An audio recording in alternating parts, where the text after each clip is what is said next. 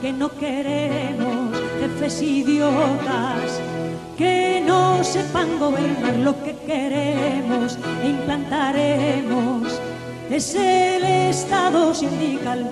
Yo he dicho infinitas veces que estábamos en contra de toda política internacional imperialista. Por eso, los hombres honrados de todos los pueblos se suman a nuestra tercera posición. ¿Cómo renunciar a nuestra grandeza? ¿Por qué sepultarnos en un mundo de inmundicias, en un mundo de codicias materiales, en un mundo de sobornos, en un mundo de esclavos? ¿Por qué no se levanta ese pueblo a la grandeza que le llamó el padre la patria? Bueno, buenas noches con todos. Esto es otra vez más en Cholocast aquí por YouTube. Con nosotros vuelve esta semana el panel, como ustedes ya los conocen. Aquí con nosotros está Lenny. ¿Cómo estás, Lenny? Leninismo. Todo bien, todo bien, todo bien. Vaya fino. ¿Cómo estás? Aquí bien, tranquilo, ya, supera, ya superando los problemas este, de logística. Como para los que no sabían, me voy de viaje mañana. Voy a ir a, Ah, sí, a, a Brasil, ahí a tierras tropicales, a, a- a tener sida y regresar este medio medio muerto. ay, No. genial. Con todos tus órganos vendidos. Obviamente, obviamente. Y voy a, obviamente voy a este participar del, del culto del culto de, del Mesías Jair Bolsonaro y vamos a ir a defender a Israel desde, desde Sudamérica, como todos lo saben. Y también con nosotros de nuevo está Franz. ¿Cómo estás, Franz? Bastante bien, Esquizo, muy emocionado por el programa de hoy, que creo que es uno que realmente ya hacía falta. Y sí, bastante bien en general. Y justamente hablando de este tema, esta, esta semana vamos a tocar el tema del nacionalismo y el éxodo venezolano.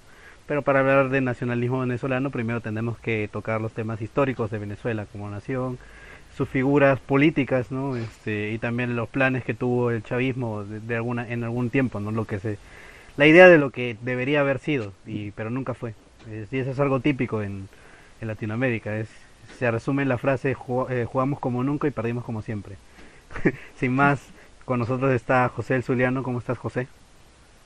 Ah, muy bien, me- muchas gracias. Eh, bueno, Sí. Y también, sí, o sea, no tengo mucho que decir, y aquí pelando bolas porque no tengo clase hoy, no tuve clase hoy porque hoy es el del presidente aquí en, bueno, en Estados Unidos. Y, y también está con nosotros Nueva Orden, este, el administrador de Nueva Orden Venezuela. ¿Cómo estás? Eh, ¿Cuál es tu nombre? Y, ¿O cómo quieres que te diga? Ah, eh. Ay, este, bueno, eh, gracias por invitarme en su programa, de verdad, es un honor. Este, y bueno, nada, eh, qué, qué chévere. Ujú.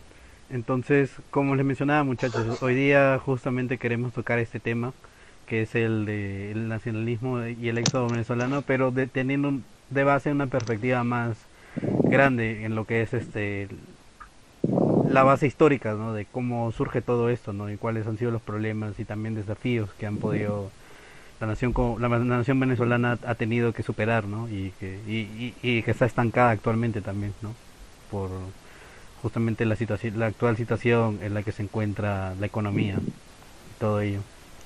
Entonces quería preguntarles muchachos, este ustedes quieren hacer también lo que hace el, lo que hace el chavismo irónicamente, o sea, hablar de Simón Bolívar y desde desde esa época o prefieren eh, empezar a, a hablar de la historia venezolana desde una época eh, posterior a ella.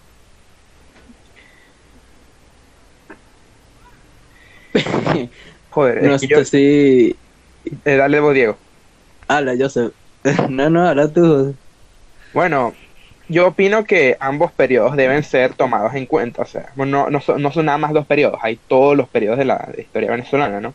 Que si el periodo de la independencia o que si la guerra federal y después de la guerra federal tienes el periodo hasta Juan Vicente Gómez, o sea, hay muchísimo más que solamente Bolívar. Esto no, esto no significa que Bolívar no sea una figura histórica eh, importante y que deba ser exaltada, pero no creo que las razones sean las mismas precisamente por aquellas que lo hace el chavismo, personalmente. Bueno, yo considero, yo, bueno, yo particularmente, y quitándole la palabra al estimado, este, también algo, y es que creo que también hemos tergiversado bastante esta noción de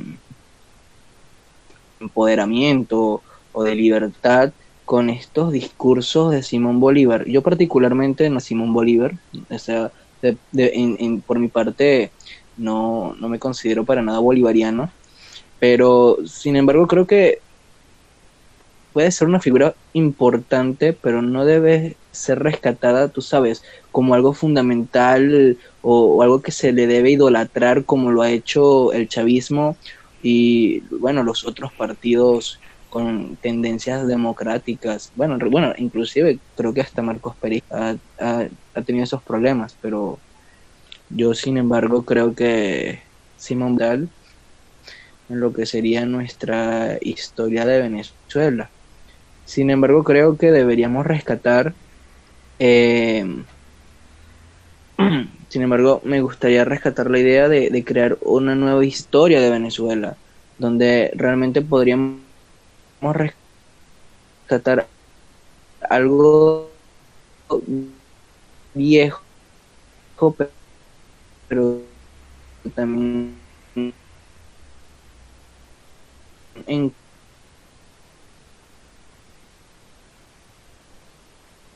crear y fundamentar algo nuevo para las nuevas generaciones. O sea, básicamente lo que estás diciendo es, está bien de cierta manera eh, reconocer eh, la figura de justamente de Simón Bolívar, sin embargo hay que tener una propuesta para el futuro, no necesariamente eso es algo que solo se refleja en el pasado, ¿no? ¿Es así?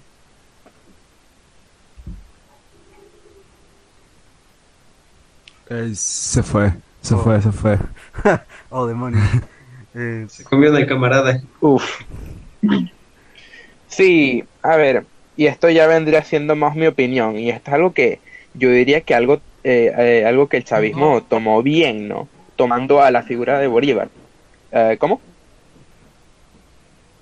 Es que ellos utilizaron a, al liberalismo de Bolívar y lo tomaron como una, una lucha contra el sistema, una, una lucha contra el, las estructuras de poder y ellos lo usaron como su...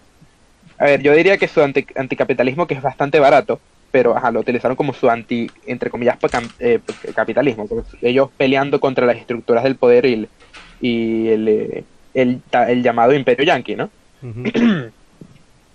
y bueno, yo, yo pienso que si bien podemos rescatar eso con nuestro propio ideal, eh, de la misma manera que no podemos quedarnos en el pasado, no podemos quedarnos eh, siempre, siempre Bolívar, tenemos que tener nuestros líderes de ahora también, ¿no?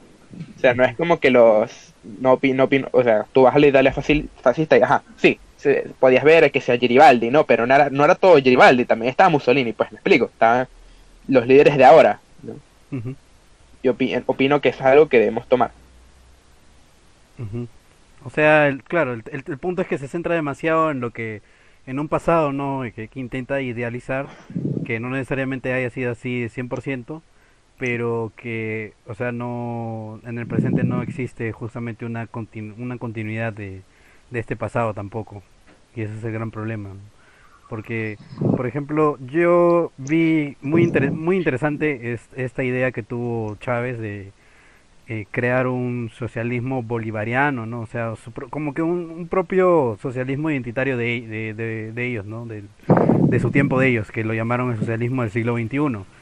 Sin embargo, el problema es que se centró demasiado en Chávez y una vez que Chávez murió, ahí quedó el proyecto, ¿no? No, no avanzó más. Maduro no, no, o sea, no, yo, yo lo vi, no, yo, yo hasta ahora del día de hoy no entiendo cómo se puede seguir siendo líder de, de Venezuela en este momento.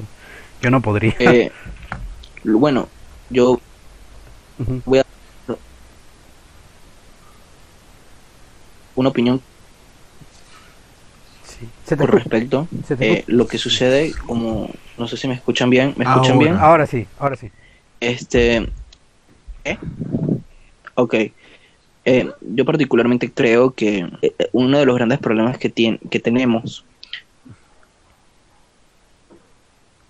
Uf. es que le estamos dando demasiada. O sea, que no se deben idolatrar. Como creo, no, como creo que dije antes, pero creo que no me escucharon. Eh, yo no creo que sea una figura que realmente debamos idolatrar tanto y tan, mucho menos en dar a inclusive una ideología llamada eh, bolivarianismo. Sin embargo,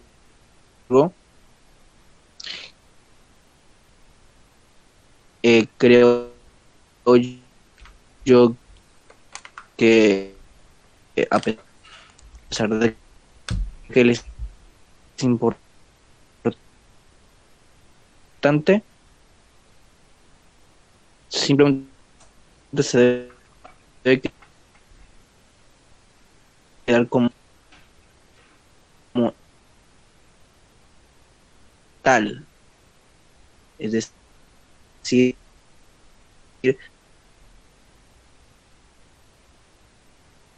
algo que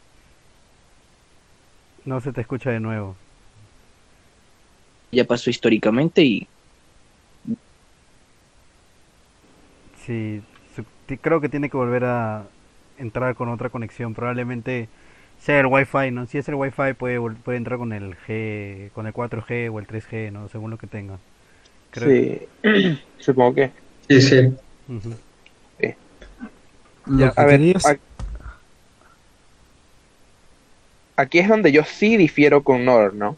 Con, con Norberto. Es que yo, yo no quiero completamente olvidar a la, a la figura de Bolívar, completamente abandonarlo, así ya pasó y... o sea, yo pienso que cada nación verdadera necesita lo, lo que es un, eh, lo que en inglés se llama ethnogenesis, una, Sí, no sé si, no me explico, sí. un mito, un- una, bueno, un- una historia nacional, ¿no? Un que los, los ciudadanos puedan decir, "Es- de ahí, de ahí salimos nosotros. Y esto es algo que hizo el chavismo bien, ¿no? Que tomó el, el nacionalismo de Bolívar y, y lo puso de su lado, pues. Y, y lo puso así, "Ah, de aquí salimos nosotros, nosotros somos el pueblo de Bolívar. Eh, ahora, que lo haya hecho bien en la práctica, eso ya es otra cosa el pueblo de Bolívar es muy diverso. E históricamente, si lo vemos, eh, no, no diría yo que el pueblo que al que trataba de apelar Chávez era el mismo pueblo que al que apelaba Bolívar. Entonces no creo que realmente paralelos en el contexto del chavismo, pero, pero se puede, todavía opino que se puede tomar como un, algo así como el mito nacional eh, venezolano, eh, gran colombino, como lo quieran llamar, ¿no? Sí. O de, de cualquier parte de... Sí. Entiendo. Sí, claro, y eso es básicamente lo que cada país tiene, porque por ejemplo tienen siempre esta figura que es la figura fundante. Por ejemplo, Sí. Argentina tiene a, El a- sí, tiene a San Martín, pero también y Cuba tiene a eh, José Martí. José Martí y, y, ot- y justamente otros que también otras figuras con los que conversamos con nuestros camaradas de Cuba. De ahí también este eh, México, etcétera, Perú también todos todos todos todos esos todos esos Todos, países tienen Claro, claro. sí. Su propia leyenda, ¿no? Su propio su propia mitología nacional, por así decirlo. Claro, el mito, Claro. el mitos, ajá, exactamente. Sí. Exacto, o sea, eso lo... Pero- Todos los países, Estados Unidos con George Washington, Thomas Jefferson, quién, quién sabe qué. Inglaterra, a lo mejor puedes decir que los reyes estos, igual pasa en muchas partes de Europa, los reyes son el mito nacional. Gengis Khan para los mongoles, por ejemplo. Ah, sí, Gengis Khan. Claro, para- Los Ujú. O sea, entonces esto es algo, opino yo, necesario ¿no? para el nacionalismo. Es- nuestras raíces es importante. Y si nuestro pie, nuestro pueblo viene de una pelea como viene el, el venezolano, pues tiene que exaltarse. Pe- Pero igual, como ya dije, no, no deberíamos, todo es el pasado. Como a ver, es donde yo agarro un poco lo que dice Norberto, y es que si es verdad, tenemos que enfocarnos también en lo que viene. Y bueno, ya, ya, ya, ya lo, esto ya es un punto, ya lo toqué. Como así Italia, pues. Sí. Pero así te considero entonces, como, fu- ¿cómo te consideras tú en ese eje político? Joder, ¿sabes? Realmente no, no sé, ¿eh? porque como mucho turismo lo que he estudiado, y no he estudiado mucho, es nada más, o sea, literalmente no podrías llamarlo estudiarlo, nada más es si ver un, eh, escuchar un discurso eh, de, de los futuristas. Y he visto un poco sobre lo que querían hacer, de que si eh, abolir el matrimonio y esas cosas, yo pienso que es demasiado extrema. extremo. No, sí, claro, claro. Sí, abolir el matrimonio, esposas del Estado, o sea, el- De- destruir los museos. Sí, sí, o sea, ¿qué, qué, qué es esto? Pues, ¿no? Pero, o sea, sí hay puntos buenos, especialmente en, en lo económico y un poco en los... eh, porque ustedes a lo mejor habrán notado en Twitter que yo soy extremadamente, extremadamente anticlerical. Mm. Yo soy extremadamente anti... eh, y esto es algo que me ha ganado bastante odio, que, que yo, yo no soy muy fan del catolicismo. Y me ha ganado bastante odio en Twitter por esto. Bueno, no bastante odio, sino ajá, como que hacen broma así a, a el retrasado que no le gusta el católico y le mama la, eh, le mama la mes- a la masonería porque es anticatólica o algo así, ¿no? Y,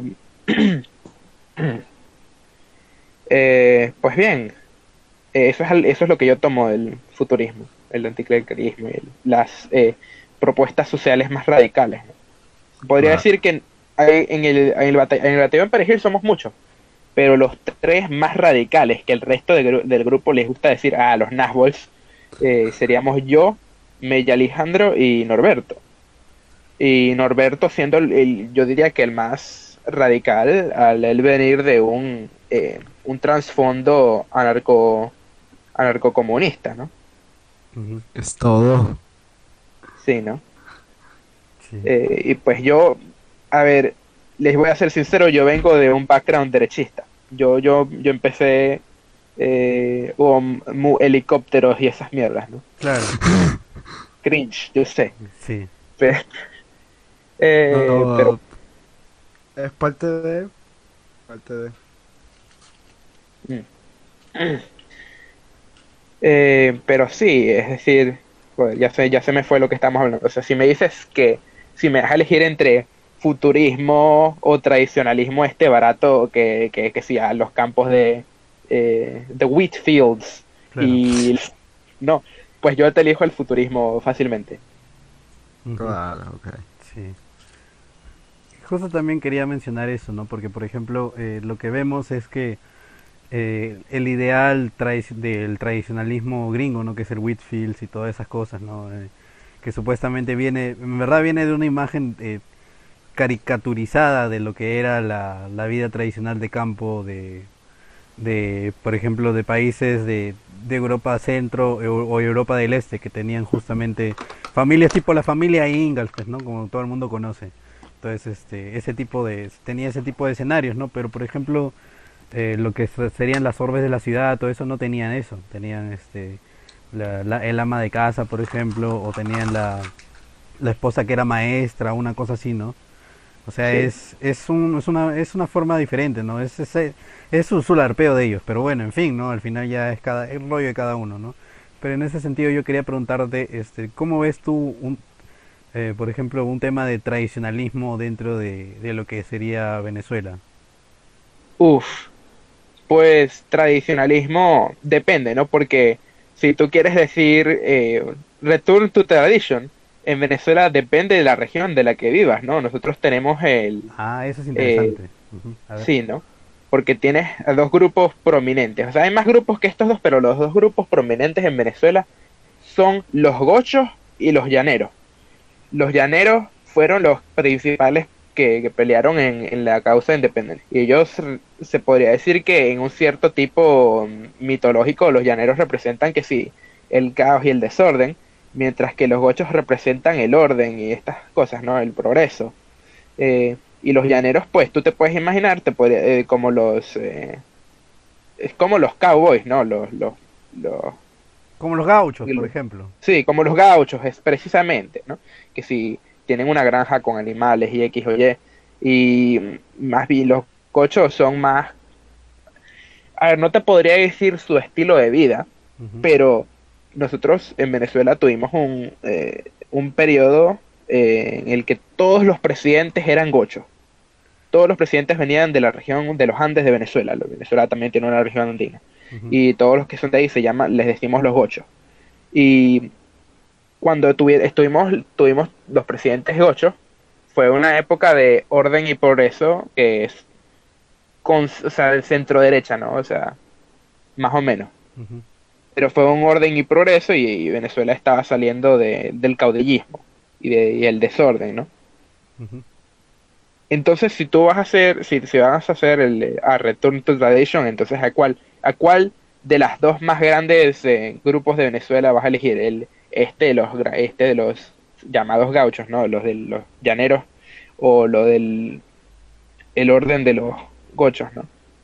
Es yo yo opino que se necesita una síntesis dentro de estos dos para realmente si quieres hacer un a ver eh, no he leído sobre el tema del arqueofuturismo, pero opino que es bastante interesante. Y si vamos a hacer un tradicionalismo mezclado con futurismo, o sea, eh, con ideas de progreso y orden, con al igual que esto algo que yo creo que se debe tiz- enfatizar en Venezuela, que es el, agra- el agrarianismo, porque ahorita somos un país que importa casi todo lo que come, ¿no? Eh, eh, pues sí, ¿no? Se deben eh, hacer una síntesis de, de estos dos elementos, de los, de los ocho y los llaneros. Sí.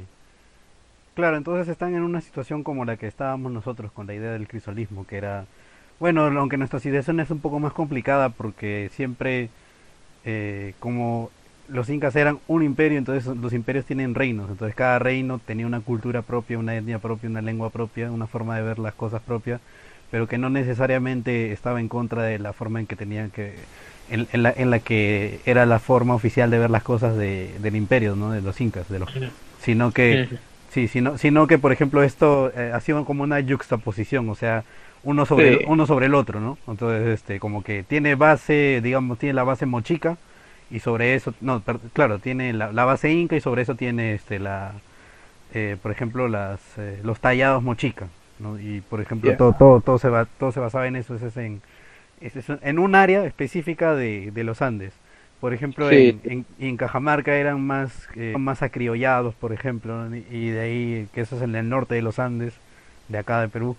Y de ahí, por ejemplo, puedes tener el tema de los Lambayeque, que son ya la costa norte, que era el tema metalúrgico, tenían este, reinas, sacerdotisas guerreras, todo, o sea, es, es todo, son, son tantas, son tantas cosas que no puedes, que, o sea, acá intentando hacer una etnogénesis en verdad es muy complicado. Solamente podemos decir que, tal cual como en la situación de los incas, o sea, hay un, hay una, hay un nivel base.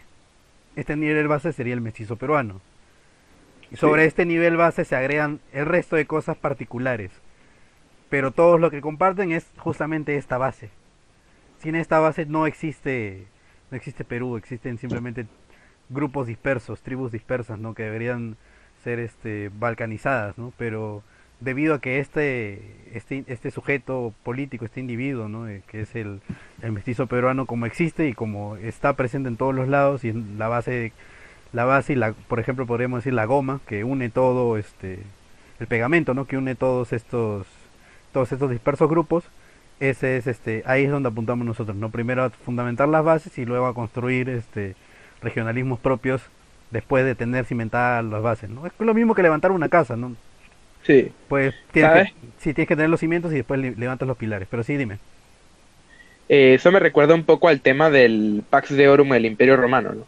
Que tenían los dioses regionales, pero los comparaban a los dioses del panteón romano y es como que eh, decían que este dios era equivalente a este otro dios, entonces podían tener como que su eh, armonía de los Sí. dioses, ¿no? Sí, sí, porque y justamente hablando de los dioses, o sea, hay bastantes este, interpretaciones de estos mismos. eh, en, por ejemplo, en la selva no tienen dioses en sí, sino piensan que todo, eh, las almas de todo lo que te rodea, todo ser vivo, incluso de, la, incluso de las mismas piedras y la el mismo río, etcétera, tienen propia, tienen vida propia, tienen alma propia, tienen una, una. Esa, esa visión animista, animista de, o sea, de, los espíritus, de las ánimas, de, todo eso, no es propio de, de, los Andes y no es propio tampoco de la costa, sino es algo específico y, y particular de la selva de, y de las culturas que tenemos en la selva. Entonces, ¿cómo por ejemplo podríamos eh, legislar, este, contaminar el río si para ellos es literalmente matar este, un, un ser viviente? O sea, no se puede. Y por eso, por eso entran las contradicciones, porque al, al este, a un Estado liberal eso no le interesa, le interesa solamente sacar dinero, ¿no? Le interesa conseguir más capital. No le interesa y, y cree que, o sea, dándole dinero a, a esta gente se va a ir el problema, cuando no, o sea, todo lo contrario. Hemos visto eh, situaciones, ¿no? Levantamientos en donde todo esto eh, pasó. Parte de... ha- había alguien que estaba justamente criticando por qué yo no tengo a los etnocaceristas, por ejemplo. Los mismos, Sí. los mismos etnocaceristas son, este... Son justamente nacionalistas andinos. Pero como digo, o sea, esta, esta, esta visión de la, de la selva es totalmente ajena al, al nacionalismo andino, es totalmente distinta. Y la costa ni, ni que se diga, o sea, todo todo esto entra en, entra en contradicción, pero bueno, o sea, ya nos fuimos por una tangente, por una tangente ya. Bueno, en fin, volvi- volviendo al tema, este, eh, creo que Norvin, eh, ya estás, ya está mejor tu conexión. ¿Me pueden escuchar? Sí, Eh, sí. Ah, perfecto. Este, bueno, tocando el tema, que discúlpenme que estuve un poco perdido, pero realmente creo que era culpa de mis audífonos, no sé. Pero bueno, siguiendo el- la temática del tradicionalismo, bueno, algo que no comparto con, por lo menos con el Zulian, es particularmente que, bueno, yo veo, yo lo veo desde un punto de vista un poco eboliano, podríamos decir, de esta forma, pues no es que rescataría la tradición per se de, de Venezuela, sino buscar de nuevo el espíritu que une a todos los venezolanos y construir una nueva creencia. Por lo menos yo lo veo de esa forma porque creo que gran parte de nuestra forma de vivir ha perdido constantemente ese espíritu, ese es eso que nos hace ser venezolanos o lo que nos hace ser almas.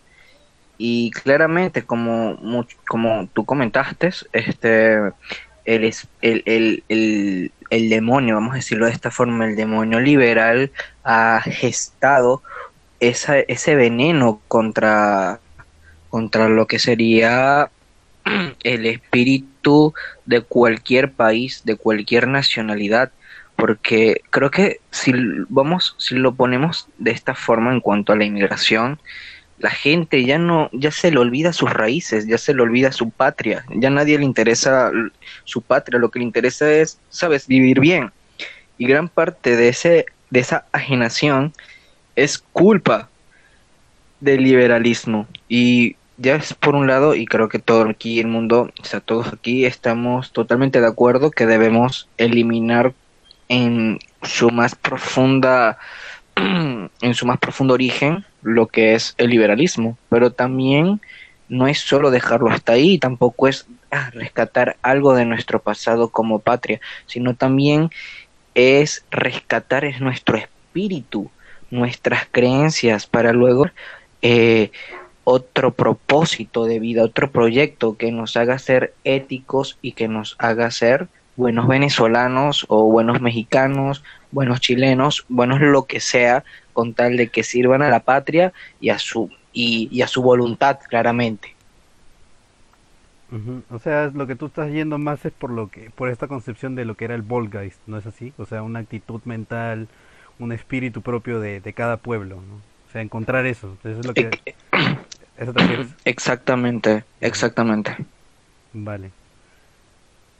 Y esto de hecho también es un poco interesante porque por ejemplo yo estoy ahorita escribiendo un artículo que era de acerca de cómo veía la nación Cornelio Codriano, que su, su, su descripción de la nación era puede, encontrarse similitudes con algunas cosas que decía Oswald Spengler sobre en su ensayo de prusianismo y socialismo que hablaba de la sangre, pero eh, justamente Codriano sí menciona la sangre, pero él habla más de, del espíritu, de las almas, y él dice que una nación es una comunidad de almas, que son las del presente y las que vendrán en el futuro, y todas ellas este, yacen en un en un mismo punto, ¿no? en, una misma geografía sagrada. Bueno, o sea, no dice literalmente geografía sagrada, ¿no? Pero él, es lo que te, él te dice, es lo que a la conclusión a la que tú puedes llegar porque él menciona, ¿no? Que es este nuestras montañas tienen esta esencia, este espíritu, etcétera, ¿no? Que también es parte de esto. De ahí habla de cómo se llama este este sitio Tukova, eh, Moldova también, etcétera, ¿no? Entonces él empieza a hablar de cada de cada región en, eh, en su magnum opus, que es este para mis legionarios. Entonces, por ejemplo, él tiene esa concepción de, en cambio, por ejemplo, eh, los nacionalsocialistas tipo Alfred Rosenberg, etcétera, ellos decían que, o sea, si tú tenías sangre eh, alemana y tú estabas viviendo este justamente dentro de lo que es el, el Lebensbraun, entonces tú ya eras este tú ya eras candidato a ser parte de la de la de la ¿cómo se dice esto? de la, de la gran nación este germana, ¿no?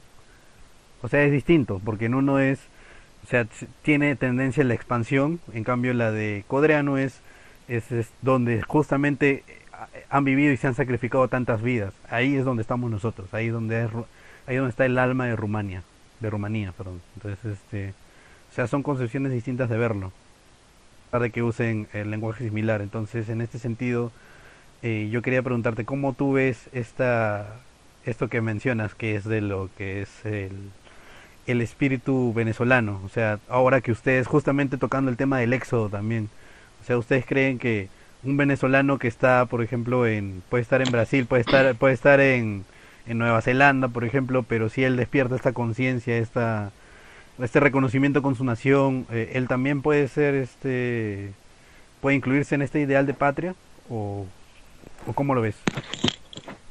Bueno, creo que eso es una odisea.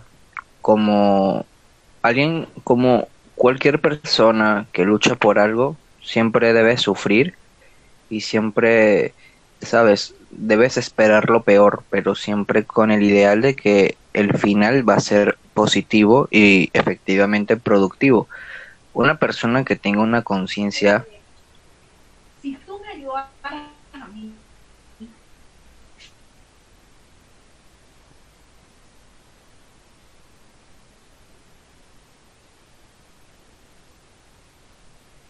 Bueno, ya volverá. Problemático, pero en fin. Sí, ¿no? Bueno, para responder tu pregunta, eh, realmente yo es una pregunta difícil, ¿no? Porque aquí vendría la pregunta de qué es lo que constituye a la nación venezolana, ¿no? Sí. Y si nos ponemos a hablar eh, históricamente, la, lo que llamamos Venezuela era se formó más bien como una subdivisión geográfica de lo que eh, primero se conoció como tierra firme, ¿no? Tierra firme porque eh, a diferencia de todo el resto de territorios que los españoles habían explorado, Venezuela fue el primer lugar en los que ellos llegaron y no era una isla, y por eso lo llamaron tierra firme. Em, y empezó, yo diría que más bien como una eh, división geográfica y la cultura realmente nunca fue una homogénea. Yo, yo creo que eso es algo, algo que se puede ver en diferentes partes de lo que era el imperio español, ¿no? Nunca, por lo menos en Venezuela, eh, estábamos tan separados hasta el periodo de Gómez que nunca fue difícil unificar a la nación en una sola identidad. y, e incluso cuando Gómez llegó, logró eh, unificar a la nación en una sola identidad y que, por cierto, Gómez también utilizó el legado de Bolívar, ¿no? Para eh, y eh, em, eliminar lo que era el caudillismo y las potencias regionales, por así decirlo. Eh, yo creo que lo, lo que unificaba a los venezolanos era precisamente el etnogénesis y joder, es que no, no podría decir mucho porque está también hay muchas similitudes, similitudes con que si los colombianos o otros, otros, otra gente del Caribe. Así que tampoco quiero decir que somos precisamente lo mismo, eso sería, eso sería ignorante, pero igual de, en, los mismos venezolanos, y esto no es hablando de grupos nativo americanos como hablas tú, sino que grupos o mestizos o, o sea, en diferentes regiones de Venezuela. Por ejemplo, el- eh, tienes la región del Zulia, la región de los Andes, la región de los Llanos, la región del centro, la, la región eh, de las de las islas, la región, bueno, no sé si, no, no, no me acuerdo cómo se llama, pero es que sí, Margarita y tal, ¿no? Eh, tienes a la región de Bolívar, que es grandísima, pero casi nadie vive en ella. Cada una de ellas tiene su, su propia cosa, pero todos son Venezuela. Y si te soy sincero, yo no he podido llegar al- a la cosa que las hace todas Venezuela. Na- o sea, yo, yo lo siento, yo, yo siento el venezolanismo, por así decirlo, pero si yo pienso que, vamos a poner, hay un colombiano o un cubano que, joder, no, un cubano tampoco, un cubano es más difícil, pero un colombiano fronterizo, ¿no?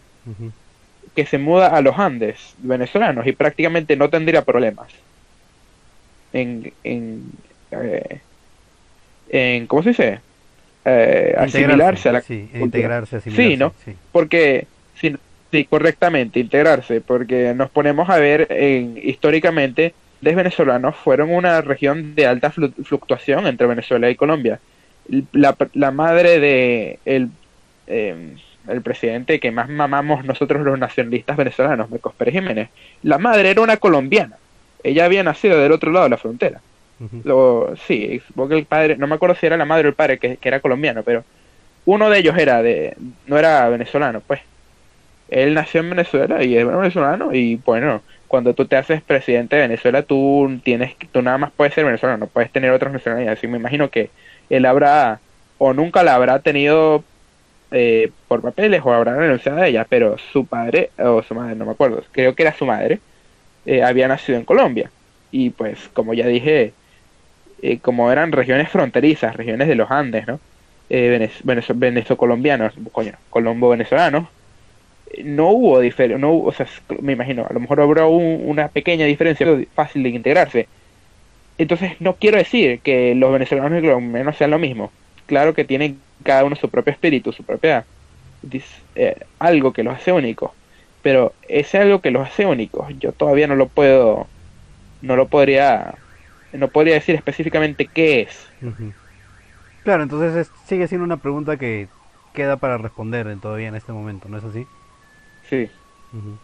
Sí, pero A lo es- mejor el camarada ya habrá eh, encontrado su respuesta, ¿no? Pero uno, uno podría, o, o a lo mejor lo podemos poner así, la, lo que crea al venezolano es no querer ser colombiano y viceversa. Porque ajá, nos, nos matamos con lo de las arepas, ¿no? Ah, Si mis arepas son mejor que las tuyas o quien las tuve primero. No, y no, y, y no y, ajá, otra vez, no quiero decir que somos lo mismo, porque no lo somos. Tenemos un acento distinto, tenemos nuestra eh, cultura gastronómica eh, eh, local, pero eh, lo mismo pasa con las subdivisiones regionales en Venezuela.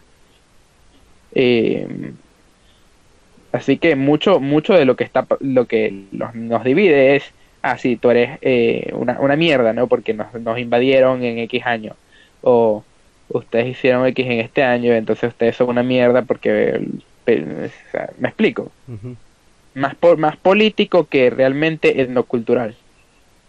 Mm, entiendo, entiendo, entiendo. Claro, o sea, es más relacionado a lo que es el ya los estados-nación como como tal, ¿no? Como este como estaban definidos Sí. en, en la época de Westfalia, ¿no? Que por ejemplo, eh, como en la época que Italia no estaba unificada, por ejemplo, podría ser un ejemplo. O, cuando Prusia estaba dividida, etcétera, ¿no? Sí, sí, sí, sí enti- entiendo a lo que te refieres, ¿no? Y de hecho por ahí también va mi otra pregunta, que es este eh, ahora con el tema de que de, de- de que son de que son grupos separados, etcétera. ¿Cuáles son los dos grupos mayores étnico-raciales que existen en, en Venezuela? A ver, étnicos hay bastantes, raciales nada más dos. Eh, étnicos, ah, si te doy las dos ciudades más grandes de Venezuela, son Caracas y Maracaibo.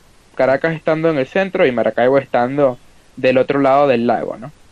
Y se, no te sabría decir si los, porque no creo que los zulianos, que nosotros eh, los zulianos creen que somos un grupo grande de la población venezolana, pero no sé si somos más grandes que, por ejemplo, los, eh, los andinos o los, los, los llamados gochos, ¿no? O los eh, o los llaneros. Así que no te sabría decir qué población tiene más gente, pero que es- son esos son los tres grandes grupos, los caraqueños, los los caraqueños, o sea, los centrales, los centrales, los zulianos y los y los zulianos eh, realmente nunca hemos, o sea, nos hemos definido precisamente por no definirnos. Porque ya te dije que tenemos a los ah, llaneros que pelearon en la independencia. eh, que por cierto, el Zulia era una región eh, realista, ¿no? Era aliada a, a la monarquía. Eh, entonces no, no tenemos ese mismo espíritu de peleamos contra los españoles, desafortunadamente, ¿no? Eh, y, los gochos tienen ese espíritu de orden, progreso, pero si tú te vas a, a los Andes venezolanos, realmente son gente muy calmada y servicial, ya que viven en una zona más, eh, menos, o sea, sí hay ciudades en los Andes, pero no son las, no es Caracas, me explico, Claro. no es tan urbanizado. Entonces la gente es más servicial y es Más como, más fino. como se dice, como pueblito. Así le decimos acá. Sí, sí. Sí. Es así. A mí me gusta el futurismo, pero si yo, si yo fuera a vivir en Venezuela, viviría en algún lugar de los Andes. Ah, o ¿Por sea, qué? Te vas, ¿Qué es lo este, más- Te vas full, Sí. full, full tío. Ta- No tampoco full, ah, así en las montañas y no sé qué verga, pero no. O sea, en, o sea, en un, un pueblo mediano, o sea, una ciudad me- un pequeña, no un pueblo, de un pueblo mediano a una ciudad pequeña. O sea, no, no, una, no unas metrópolis así. ¿no? Claro. Pero tampoco, tampoco es que voy a hacer, ah, return to tradition, me hago un puto granjero, magufo ahí. No. Todos en cuevas. Si no Sí. están en cuevas. Claro, claro. Entiendo. ¿Y racialmente? ¿Cómo? Racialmente así, los está la mayoría mestiza y los castizos que son la burguesía, ¿no? Eh, mm, pero estos no son, o sea, sí hay antagonismos, ¿no? Porque, por ejemplo, el, el- la nueva oleada de nacionalismo venezolano, por ejemplo, eh, podemos ver que muchos de, de los que eran chavistas venían de los sectores más pobres de Venezuela. Y esto tiene más al- a, los sectores que sí, eh, más zambos o cholos. Y después tienes a los nacionalistas venezolanos que el, el, chat de- el grupo chat de Batallón Perejil es, no, no, no es representativo del venezolano promedio, me explico. No es, no es un chat mestizo que digamos, pues me explico. Eh, entonces está esta contra están estos dos lados, ¿no? Yo claro, ningún sambo te va a apoyar, disculpa, ningún sambo mestizo te va a apoyar a, al- lo que se ha vuelto el, el chavismo hoy, que si Maduro, ni- nadie, realmente el 99.9% de la población está en contra de eso, ¿no? A lo mejor 90%, 10% de los chavistas, que, que- que no sé, realmente no lo sé, pero de que hay algunos que todavía te rescatan a Chávez, pues los hay. Los hay porque se podría decir que hasta cierto punto sí beneficiaron algunos de ellos. Vale, Y pues esa, esa división no es más, más clase que raza, pues. Claro. De hecho, eso es, Pero algo, eso es algo más que nada común en, en Latinoamérica, porque por ejemplo, eh, aquí teníamos un teórico que era eh, justamente Aya de la Torre, y Aya de la Torre también habló ¿no? de lo que el indio no era un problema racial, sino era un problema social, porque también existen los, los indios que ya tenían este, ah, clase social ¿no? y empezaban a, a, a esclavizar o a maltratar a sus propios este, a sus propios cosanguíneos, ¿no? Incluso sus mismos Mm. familiares. Entonces, él, él decía, ¿no? Que es un tema, era un tema social. Cosa que es verdad, ¿no? Y cosa que también, eh, justo ahora como tú estás mencionando, que la división es más de clase que de razas Sí. acá en Latinoamérica, ¿no? Porque al final, o sea, era como lo que había mencionado Lizardi en un momento, ¿no? O sea, de nada me sirve que soy blanquito y, y levanto el brazo y levanto el bracito si al final no hago, no hago ni mierda por mi país, o sea, ¿dónde está el puto punto? Y, y, y encima eres este de la clase burguesa, entonces de nuevo, ¿dónde está el puto punto, no? O sea, ¿cuál, cuál, es, el, cuál, es, el, cuál es el chiste de todo eso? Sí, ¿no? O sea, yo eh, no, no soy el primero en decir que eh, los blancos, en, en- no solamente en Venezuela, sino en Latinoamérica eh, en general, se han vuelto un grupo bastante... lo que en Venezuela llamamos que son cifrinos, o en, en México dicen que son fresas. Y pues no es, es antitético al, a ser revolucionario, ¿no? Esas, viven cómodos, pues. Y no solamente viven cómodos, sino que también... eh, o sea, no, no sé cómo explicarlo, pues. Es simplemente antirrevolucionario. Es muy... No, no, no es lo que...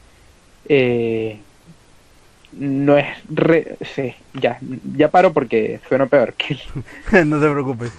Eh, Franz Lenin, ¿tienen, ¿tienen preguntas para José? Yo quería preguntar acerca de la figura de Chávez. Ya, ya en Twitter había tenido la oportunidad de hablarlo contigo, José, pero me gustaría que compartieras tu visión al público. Y también a ti, Nor, que creo que manejan corrientes distintas en base a la misma figura. ¿Sí? Yo, yo sigo la misma línea que, sí, creo que sí. Yo sigo la misma línea que José Luis Ontiveros, que él defendió a Chávez mucho antes de que Maduro llegase al poder. Él veía en Chávez una especie de social patriotismo, el cual yo admiro. No, no lo rescato algunas partes de, de su gobierno, pero bueno, yo como mexicano mi palabra no, no tiene ninguna validez, siendo que ustedes, entonces me gustaría preguntarles acerca de su opinión.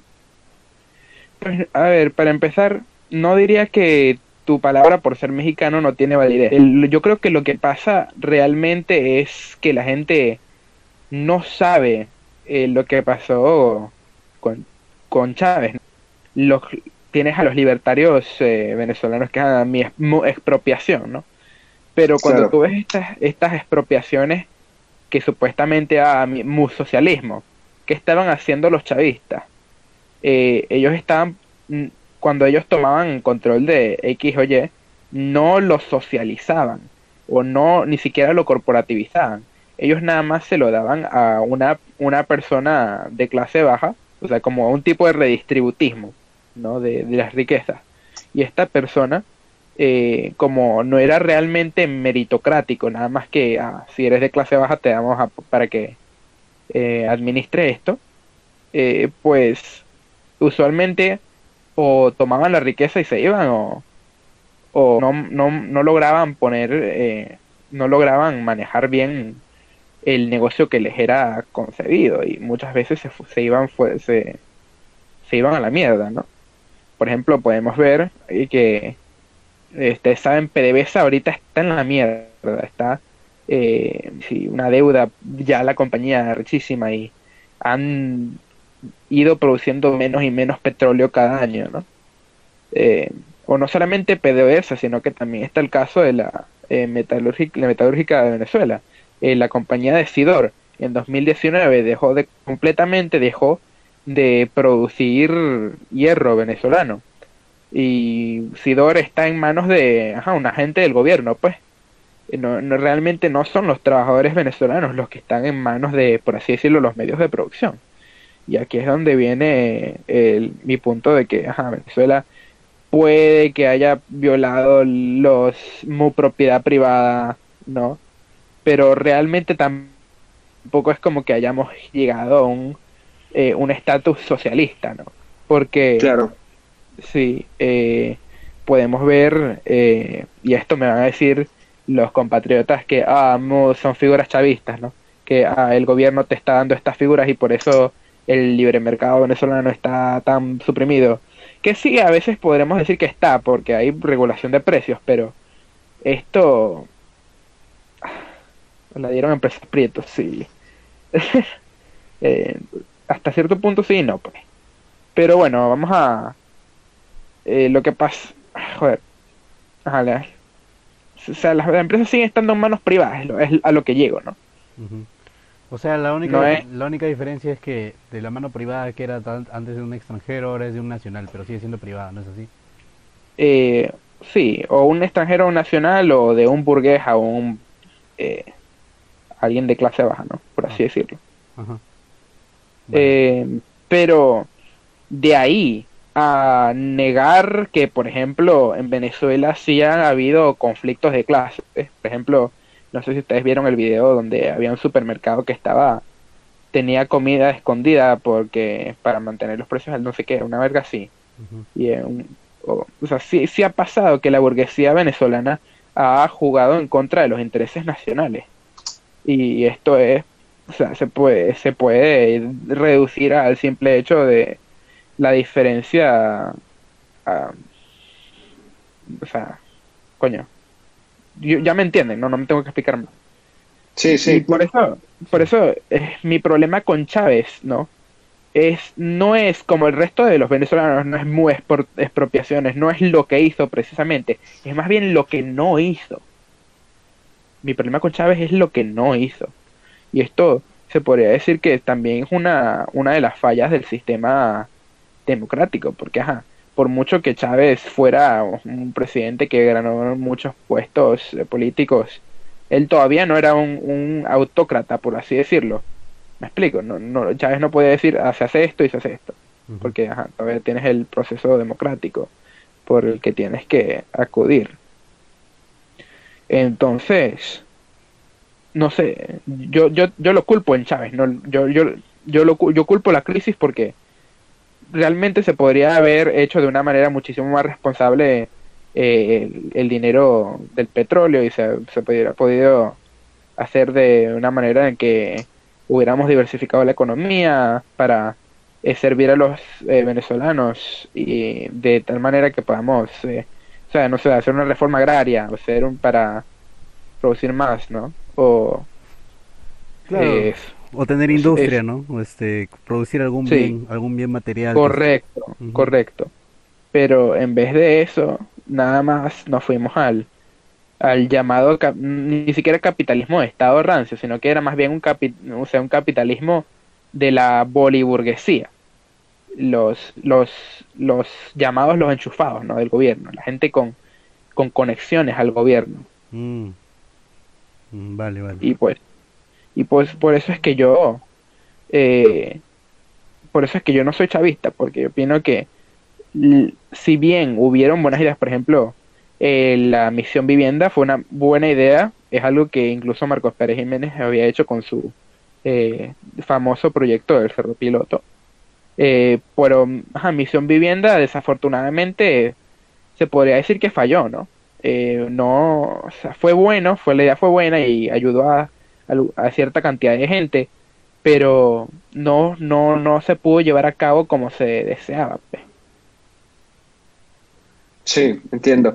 Yo, yo preguntaba principalmente y, remarca, y remarcaba esta cuestión de que tú mismo eres venezolano, no porque creía que como mexicano no vale mi palabra, no, no soy tan prieto, pero, pero es más bien porque me parece muy hipócrita, ¿no? Toda esta gente que llega a defender a Chávez, inclusive a Maduro, ah, porque uno como venezolano digo, y lo defiende desde el exterior, ¿no? Tenemos al Partido Comunista eh, Español que con sus manifestaciones pro, pro Maduro y tal, y bueno, no tiene puta idea de la situación auténtica de Venezuela, más que... Correcto, correcto. Correcto, o sea, o sea, yo opino que la gente que defiende al chavismo o a Maduro lo hace desde la ignorancia, más bien. Sí. Pero, pero, no les voy a, no les voy a mentir, a veces Chávez tuvo sus momentos, por así decirlo, basados, coño. Cuando dijo, ah, sí, eh, ¿cómo era? Maldito, Maldito seas. Estado de Israel, coño. Eso, eso es como, tú dices, wow, este líder, ¿no? Está basado. Coño, está maldiciendo Israel. O cuando le dices, me vas entregando el banco ya. Coño, uno piensa mierda. Sí, ¿no? Uno piensa, coño, antiusurero, verga. Épico pero no, ¿verdad? O sea, no, o sea, no es lo que aparenta. Y, y bueno, esa es, mi, esa es mi opinión sobre el tema, ¿no? O sea, desde un nivel de, desde un nivel a primera vista parece basado. Y es que si, si yo no, yo no culpo a los que votaron por Chávez en las primeras elecciones, porque ¿qué, qué alternativa había excepto mantener el status quo? Que el status quo era una mezcla de neoliberalismo y socialdemocracia, ¿no? los adecos y los copellanos y los adecos igual, o sea, la socialdemocracia venezolana, ¿no? y, eh, y bueno, básicamente eso. Sí, porque por ejemplo, eh, algo que sí hizo, eh, que rescato bastante de Chávez, sí, verdaderamente rescato, es que como geopolítico fue bien inteligente. Fue el primero, Ah, eh, sí. fue el primero en ver que cómo era que avanzaba este la revolución de Irán y se alió, ¿no? Con Mahmoud Ahmadinejad, también con eh, los Estados Árabes, con Libia, con Sí, se, se acercó a Rusia, etcétera, ¿no? También intentó Sí, sí. o sea, todo, todo lo que ahora la gente está haciendo, Chávez lo hizo ya. O sea, es como, Chávez se volvió como ese meme de los Simpsons, donde los Simpsons ya lo hicieron. Sí. Y, y que ahora, y Ah, sí, sí, el meme este del el, el, el, el avión con las esvástica y el, y el, sí, ¿no? sí, entonces, pero también está este otro, este otro asunto, ¿no? Que por ejemplo, vemos ahora que oportunistas tipo Maduro, o sea, viven de los triunfos de otros y ellos no proponen nada nuevo, nada, no, no hacen nada más interesante, sino, o sea, se quedan en, en su, Sí. se quedan viviendo pues de las regalías, ¿no? Básicamente. Ah, y no solamente eso. eh, Maduro ahora es cada vez más liberal, ¿no? Tú no sé si tú has visto que eh, el gobierno venezolano ha aceptado una dolarización del país, ¿no? Eh, empezaron en Caracas y bueno, el Caracas empezaban a comprar y, y pagar a la gente en dólares y, y ahora en el resto del país. Estamos abriendo la dolarización. Eh, también estaba que más... eh, ya yo te pasé la otra vez la noticia que decía Maduro va a privatizar PDVSA y no solamente lo va a privatizar eh, sino que se lo va a vender a una, una persona o en España o en China o en Rusia decía la, el- la noticia y es como que qué clase de que se supone que esto es patriotismo ¿no? O sea, se supone que este es el, el socialnacionalismo que nos prometieron ¿no? y, y realmente no lo es ¿no? y bueno ¿qué se puede decir? no? Pero, pero te voy a dar la razón, ¿no? Lo que dijiste sobre Chávez de que se posicionó con, por ejemplo, con Gaddafi. Eh, eso fue algo que hizo bien. No te sabría decir sobre el eh, Irán, o sea, Irán es interesante porque yo lo apoyo en el sentido geopolítico de que si lo que pasó con el inicio del año con Estados Unidos y Irán, Claro, todo el mundo, Claro, obviamente. todo el mundo, cualquiera que no sea un conservacook, ¿no? O que sea Eh, un narizón también. Sí, sí. Eh, pues no, no, no he indagado precisamente lo que dice Al Protestant aquí. Maduro vendió Venezuela. Eh, y no sé si te moleste que um, eh, pueda responder alguna de las cosas que dicen en los comentarios. No, no, no, todo lo contrario, está bien, mejor. Es más Eh, interactivo de esa forma. Eh, uno había dicho que, ajá, que si Maduro no era colombiano, eh, pues realmente yo no tengo prueba de ello, ¿no? Yo no tengo prueba de ello. Eh, eh, les puedo decir que ah, mi familia es partidaria, ¿no? De que Maduro es colombiano, eh, pero es un rumor bastante eh, interesante en Venezuela, ¿no? Que dicen que Maduro, por, por supuestamente ser colombiano, ya no es un presidente legítimo. Y no sé quién habrá sido este Cultura Platónica que me dijo que deje de defender la masonería. Supongo que es eh, Seclos, pero. Ajá. ¿Por qué mamás a MPJ? Porque si bien fue. O sea, yo digo que es de centro, ¿no? MPJ. Eh, yo digo que fue de centro porque, si bien fue lo que llamamos anticomunista, eh, eh, él fue el primero en fundar la Casa Sindical de Caracas, ¿no? O sea, no era y tampoco también podemos ver que si bien era adepto con Estados Unidos nunca se dejó comprar. Y más bien si ustedes no sé si Cero Esquisto tú leíste mi hilo que que hice sobre Marcos Pérez Jiménez. Sí, fueron los Rockefellers los que financiaron las protestas que, que estaban en contra de él. Entonces, se, se puede ver que era el, el capital el que fue el que lo derrocó. fue como una situación similar co- como lo que pasó con este con ah, con Juan Domingo Perón, solamente con Juan Domingo fueron, Perón fue un poco más maleado porque empezaron a meter terrorismo, cosas así, no el de el de este la situación de Marcos Pérez Jiménez no no llegó tan no llegó a ese extremo, ¿no? Pero si Ma- Marcos Pérez Jiménez hubiese aguantado, yo no tengo ninguna duda que hubiese terminado una situación similar como lo que pasó a Perón, que lo botaron hasta con, con bombas. Fuerte, Sí, sí, fuerte. sí. Pero bueno, eh, supongo que ya he estado hablando mucho tiempo. Eh, ¿Sigue el camarada Norberto aquí o se fue? Se ha ido. Pues, Parece que se fue. Sí, se fue. Eh, ¿Hay algún otro tema de- del que quieren quieran tocar? Sí, justamente queríamos este, conversar ahora de, de este tema del éxodo, ¿no? Porque tú también estás... eh, yo, Sí, yo sí. tengo entendido que eh, los tres que habíamos invitado estaban en, en el éxodo, ¿no? Entonces quería preguntar, ¿no? ¿Cómo es que ustedes desde el éxodo eh, tocan esta conciencia, ¿no? Que es, este, bueno, en verdad, en el fondo soy venezolano, ¿no? ¿Qué significa esto, ¿no? Y volver a conocer eso y volver a, a querer a- amar a su, a su patria, ¿no? A pesar de la situación en la que están viviendo.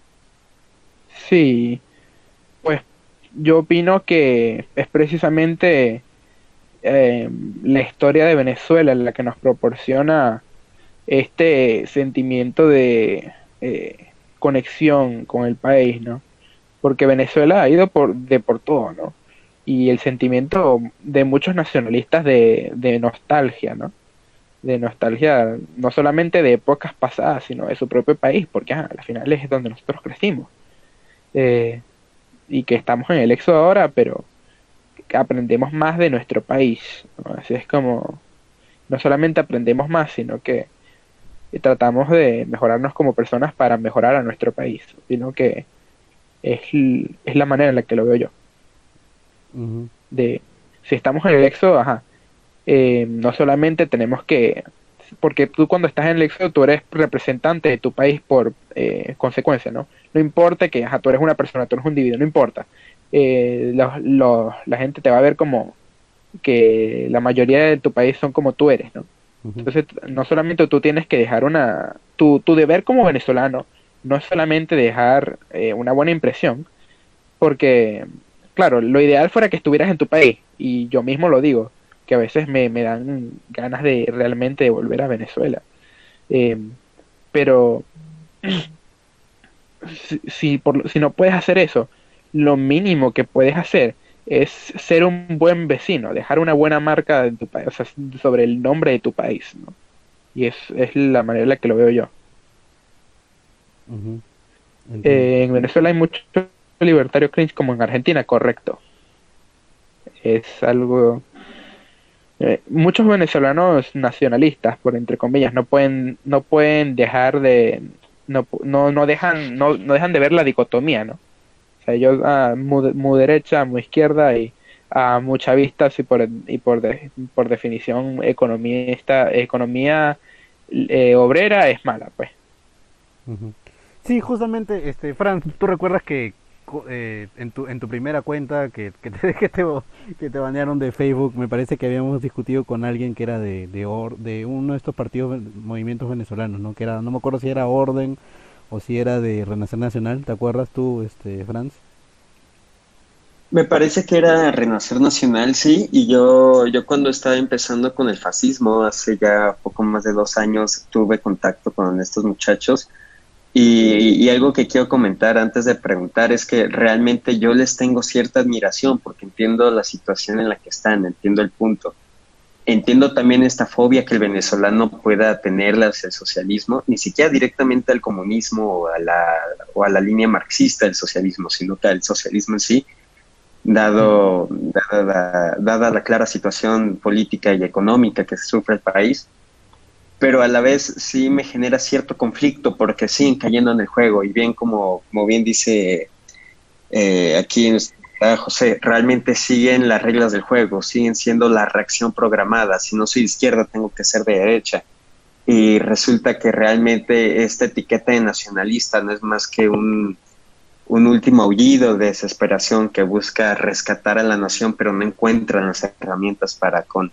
Entonces creo que este, esta simpatía que se puede tener por figuras como Marco Jiménez, o creo que esta simpatía que se le puede tener al capitalismo desde la perspectiva venezolana, es natural, pero a la vez también es esperada. O sea, es, es el efecto dominó que se podría tener entre la población interesada en la política, vaya.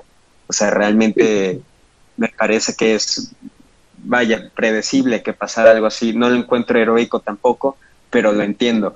Entonces quería preguntarte, ¿qué, ¿qué, opinión tienes respecto a estos grupos? ¿Qué opinión tienes respecto a estas personas que, que se aferran al nacionalcapitalismo? En especial los muchachos de Renacer Nacional, que más allá de su propuesta política y social, yo sé que han tenido presos políticos, yo sé que han estado en los frentes de las manifestaciones más violentas, entonces por esa parte yo admiro su militancia. ¿Qué, qué opinión tienes sobre ellos? Pues mucho de lo que ya dijiste, ¿no? Eh, sí, ellos están estado políticamente, eh, son políticamente activos. A ver, ya me está llegando una llamada. Eh, la voy a declarar. Ellos son políticamente activos, los coños de Renacer Nacional y los coños de eh, Orden. ¿Qué pasa? ¿Qué, opi- qué opino yo de ellos? Eh, vamos a empezar por Orden. No sé mucho de ellos. A, a ver, eh, me tengo que ir por un momento. Ahorita vengo, ¿no? Pueden ustedes hablar entre sí. Tengo que yo Sí, uno de mis. Sí, sí. Claro, adelante. vengo. Muy solicitado nuestro invitado. Sí. Sí, bueno, ahorita vuelven en un segundo, pero volviendo al tema, porque por ejemplo, eh, aquí también, o cuando éramos sección legionaria, también este, teníamos a un muchacho que era de eh, Renacer Nacional, justo.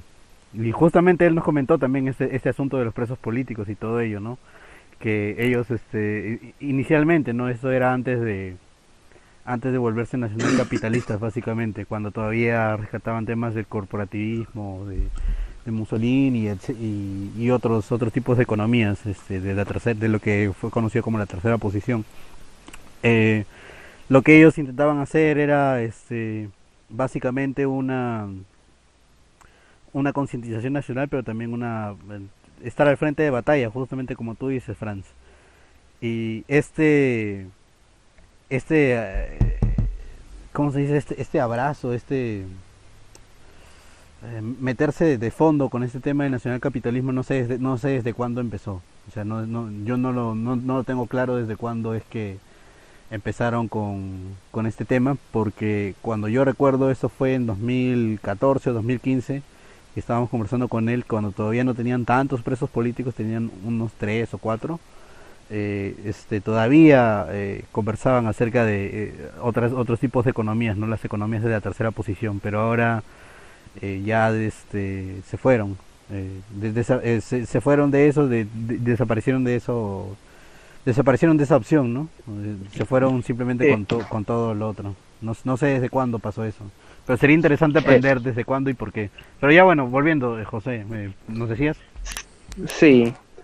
A ver, antes de hablar sobre precisamente Renacer Nacional y Orden, em, y esto puede sonar como que un poco de en- en mis ah, yo tratando de mantenerme con el nacionalismo venezolano. Opino que eh, Marcos Pérez Jiménez, a pesar de que se, a, a primera vista parece una figura derechista, yo, yo lo pongo de centro, ¿no? Eh, realmente no, no fue necesariamente nacionalcapitalismo como dicen muchos de los nacionalistas venezolanos. Ellos ven la era de la era de oro, ellos ven anticomunismo y ellos piensan a- de que una vez era capitalismo, pero realmente no, el sector público estaba ahí y, era, y era bastante importante. Y, eh, por ejemplo, el gobierno venezolano había nacionalizado mucha de la, de la creo que era la producción de, de que sí, enlatados, ¿no? Una, o sea, no era todo sector privado, pues. Y muchas de las compañías privadas, pues, sufrieron en este tiempo también, excepto las compañías petroleras a las, con las que Venezuela tenía concesiones que utilizaba para luego eh, eh, Venezuela construir infraestructura para ella misma, ¿no? Pero bueno, esto es más, más bien mi, mi manera de rescatar a Marcos Pérez Jiménez. Ahora, sobre orden y renacer nacional.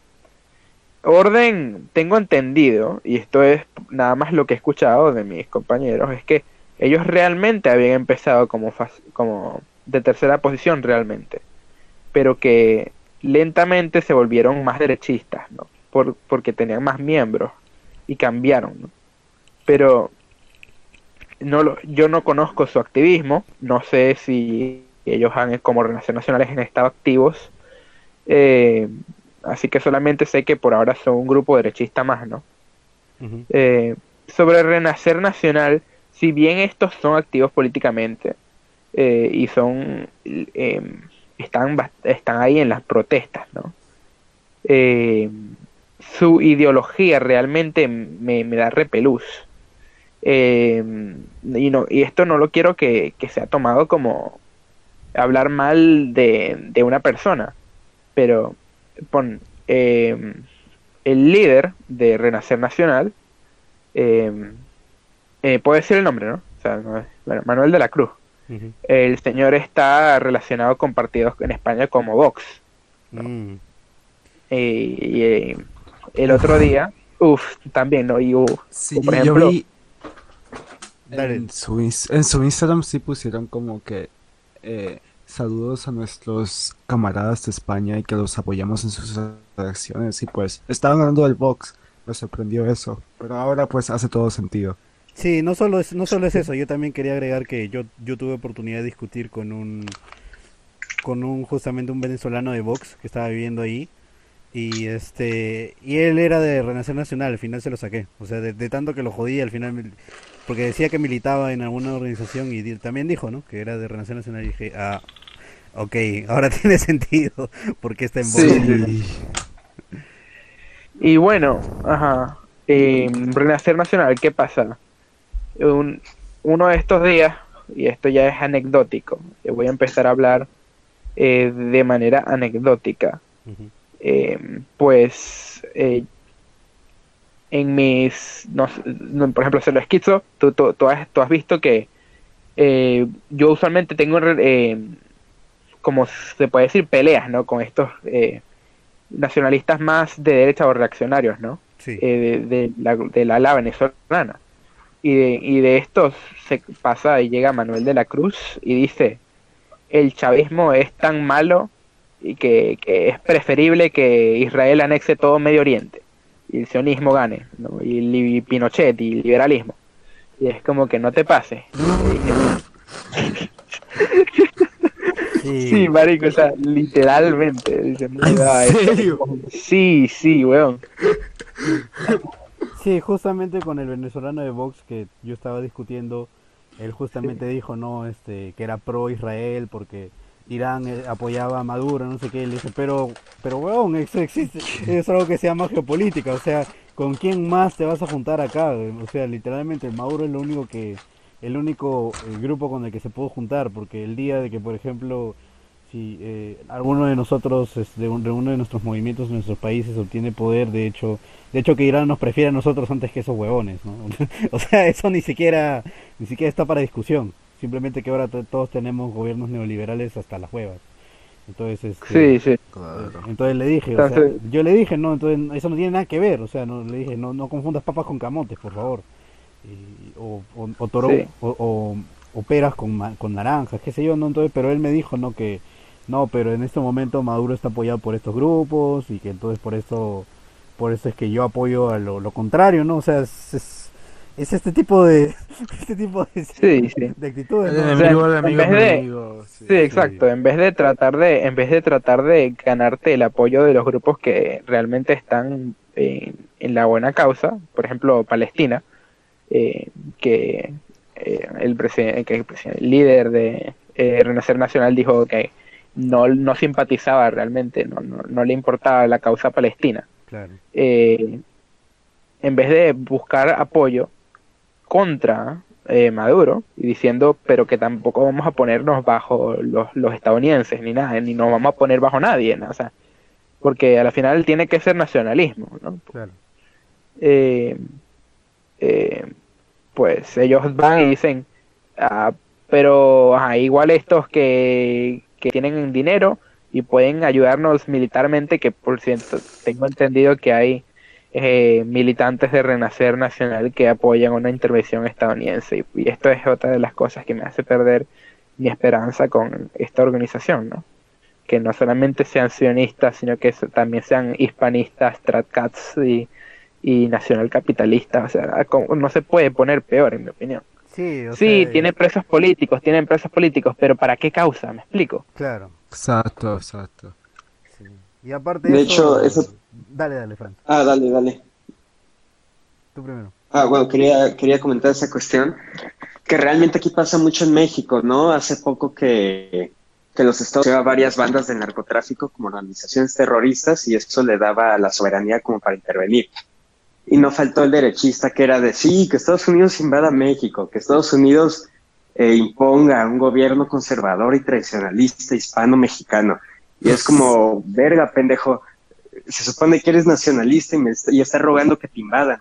O sea, realmente estas contradicciones entre el protofascismo derechoide son muy comunes. Sí, sí. O, o después los monarquistas fascistas, ¿no? Que, que los... Que, Es Sí, que ¿no? Yo, yo creo que el anarquismo es más compatible con el fascismo que con el monarquismo. Sí, ya, sí, ya claro. realmente. Después no, oh, pero Mussolini tuvo el rey o no sé qué, o, o eh, ¿cómo se llama? Cudriano tuvo el rey y a Ah, pero, pero Mosley quería la reina y nada, su puta madre, todos sabemos cómo terminó esto. Sí, sí, Realmente, ¿no? el rey traicionó a Mussolini, el rey mandó a matar a Codrano eh, y al final Mosley también terminó radicalizándose y yendo contra la monarquía. Sí. Me parece que en su libro de Socialismo Europeo lo menciona. El, Entonces sí, realmente es eso. sí, el único rey basado ahora es de Bulgaria, que no, no les engañen. El único, el único. No hay nadie más, nadie más, ningún, ningún otro rey. Ningún otro rey vale, pero- vale la pena. Ujú. Sí, entonces este también eh, de lo que estaba de lo que justamente tú me mencionabas es que parece que Renovación Nacional eh, ya llegó al límite, eh, han empezado con este tipo de contradicciones, ¿no? O sea, tú no puedes ser nacional capitalista si eres tradicionalista católico. Y si eres hispanista no puedes estar a favor del capital tampoco, porque el capital es, Sí. según la doctrina católica es literalmente usura usura este ¿cómo se llama? Us- usura claro, y eso es algo que no se puede. O sea, y ahí empiezan ya las contradicciones y ya es al punto de y, y justamente por eso, ¿no? Eso es lo que quiero rescatar, que es lo que menciona Franz también llegan a este este a este tipo de de posturas que es este, no, que nos invada Estados Unidos, ¿no? O sea, que nos invada Sí. la potencia capitalista, ¿no? En vez de decir en vez, en vez de hacer hablar de, del hablar del aceleracionismo, ¿no? Y justamente de la, desiste- Sí. la desintegración del sistema, como habla eh, Giorgio Freda en su libro La desintegración del Sí. sistema, justamente. Por cierto, hablando de los, por ejemplo, cuando uno tiene un gobierno de izquierda, ¿no? Que vamos, y no sé si realmente se puede llamar a, a este que tienen en México AMLO de izquierda, se puede, a lo mejor un centrista progresista, ¿no? Me imagino. Eh, no es como que tú tienes que apoyarlos para ser fascista, tampoco. No, mira, yo, yo ya descalifico a todos los políticos, inclusive a los políticos que tienen mi misma ideología social, yo, yo los descalifico. Yo, yo creo que bala y el pozo para todos los que crean en el reformismo. Pero sí, AMLO es más bien un socialdemócrata. Los comunistas lo descalifican. Ajá. Este. ¿Qué iba a decir yo? Entonces ustedes son completamente antitéticos al, ide- a las ideas que tenía eh, Culture Talk, ¿no? Culture Talk sí era reformista, ¿no? Decía, "Oh, tenemos que hacer nacional populismo y que todos los movimientos históricamente que habían sido re- revolucionarios de manera contra el Estado habían fallado. Eh, yo, yo realmente yo no soy reformista, yo soy, yo pienso que el, el Estado debe ser que se derrocado y, y cambiado por uno nuevo, ¿no? Ujú. Eh, Un Estado más nacionalista, ¿no? Eh, Claro.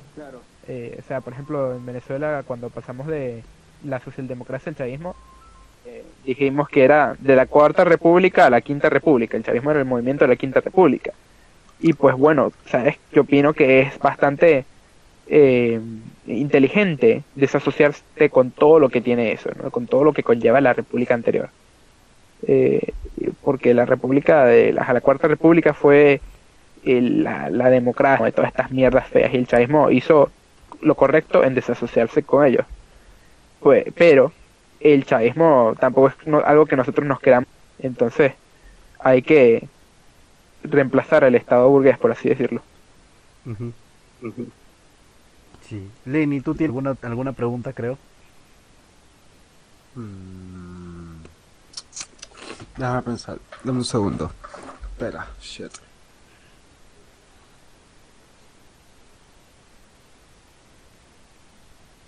¿La arepa es colombiana o es venezolana? es, la, es la pregunta maestra del programa. La arepa es... ah, Ahora. a ver, No nada más porque nada más porque soy venezolano estoy obligado a decir que la arepa es venezolana. ¿Qué? Ahora, sí, no. Ah, si nos ponemos a históricamente, a ver, históricamente, ¿no? Y, y esto nada más lo estoy sacando de algo que leí en Wikipedia.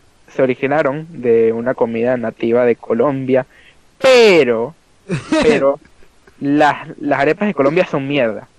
O sea, vamos a estar claros, saben, saben mal. Las arepas venezolanas son eh, lo, lo máximo que vas a poder comer. Así que eh, no es no es quien no es quien lo inventó, sino quien lo hizo mejor que importa. Mm. Ok, entiendo. Es como la salsa entonces. Sí. Eh, Como el... Ok, pero vale, este, una pregunta, déjame ver. Es... mm. Y no ves en... Ok. ¿qué opinas de Vox? Ah, no, de Vox. Oye, Vox y- Venezuela. Ah, joder. Eh, no sé, esto lo está, esto es de un esto es algo que pu- publicó Manuel de la Cruz, ¿no? Que, que Manuel de la Cruz estaba en un grupo de WhatsApp que se llamaba Vox Venezuela y lo publicó así una foto, una fotocaptura del grupo de, del grupo de WhatsApp y puso gente seria haciendo cosas serias, ¿no? Imagina creer que vos, que vos es serio. Ah. No, o sea, ¿qué quieres que opine, chamo? Es lo mismo de siempre. que te espere? No, no puedo esperar mucho de Renación Nacional. Por, ah, sí, protestan contra el chavismo, pero para reemplazarlo con qué? El globo homo liberal. No, no, no puedo, no puedo pensar muy bien de ellos. Lo- me, lo discul- me, me disculpan. Sí, en un par de años van a estar como, lo, como el Partido Republicano de los gringos, ¿no? Que ahora tienen a Lady Maga, que es este su su, transe- Ah. su transexual basada. No. Como dice Al Protestan, las, las colombianas son. Sí. Ya hablaste sobre tu posición al respecto de la Iglesia Católica la masonería. No hablamos de ella. A ver, dale. Eh, eh, pues mi posición es que, si bien eh, la masonería, su meta es un globalismo, ¿no? claro, pero- Ellos han sido lo que yo llamaría idiotas útiles, ¿no? yo, ir- Yo, yo, Dale, dale. Lo que decía. eh, que la masonería, por ejemplo, nos ayudó a sacar a los monarcas, por ejemplo, en Francia. Y a, a una nueva época de y yo veo al liberalismo como un precursor de ambos el socialismo y el fascismo. Y entonces yo opino que era algo necesario sacar a las monarquías y por eso es que yo apoyo hasta cierto punto lo que hizo el liberal el que el- la masonería. Pero esto no significa que yo sea pro masón los, eh, tan- no- yo no apoyo su eh, visión mundial antinacionalista y estas cosas no Sí. la iglesia católica la veo igual, ¿no? Esto me, me dirán muchos que, ah, pero no es globalismo, pero el, el Vaticano a mí me parece una, una forma de globalismo porque eh, es un punto sobre el que se, con- se, se, se concentra la salvación de una persona, ¿no? Sí, y, eh, y este grupo puede ser eh, puede ser monopolizado por un grupo de personas. Vam- Vamos a poner la mayoría del Vaticano son blancos, son italianos. Entonces, ¿por qué la salvación de un congoleño tiene que estar eh, eh, sujeta al, a los caprichos de un italiano? ¿Me explico? Y, y esto no es porque yo diga que la iglesia debe ser, eh, eh, ¿cómo se dice?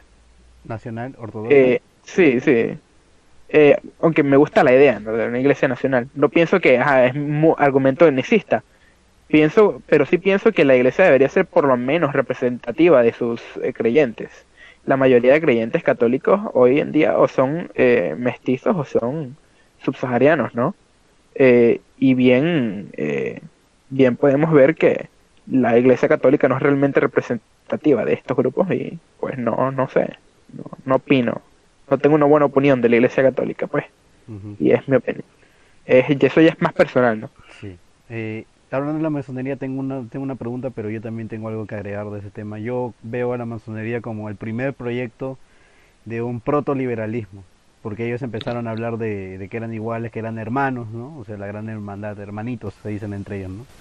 Entonces yo a ellos los veo como un, una reliquia de, de un tiempo pasado, como el primer proto, como el primer proto este liberalismo que, que existió, pero que era más centrado en lo que eran las, este, ¿cómo se dice? las en las élites o sea justamente traían Sí. eh, élites este tenían condes encima no en- Me parece que era la el rito, el rito de, de, el rito escocés que tenía este a uno de los condes de, de, ahí, ¿no? O sea, gente que tiene poder, pero es gente que también no es, no es, no, no, no, no, no, no son, este, eh, no, no tienen la bendición del pueblo, me refiero, o sea, es gente que heredó el poder, no es gente que se vea representada en el pueblo. y eso, y es, sí, y eso es lo que hizo el liberalismo. El liberalismo te, te manda gente que es que consigue tus votos, ¿no? Entonces, en, en, esa forma han encontrado cómo solucionar este problema de la masonería, que es, es gente que está ahí, que no necesariamente son, son de tu grado, pero con el liberalismo es gente que está ahí, que pertenece a lo mismo, pero son del agrado del pueblo, no tienen cierto cierto cierto grado de validez, ¿no? De porque los porque los votas por él, ¿no? A pesar de que sean unas basuras como Macron o como Piñera o como eh, eh, ¿cómo se llama? Este José Oriol, ¿no? Oriol Hernández, ¿no? Este el de el de El Salvador, por ejemplo, ¿no? Que también es otra escoria, o sea, este Sí.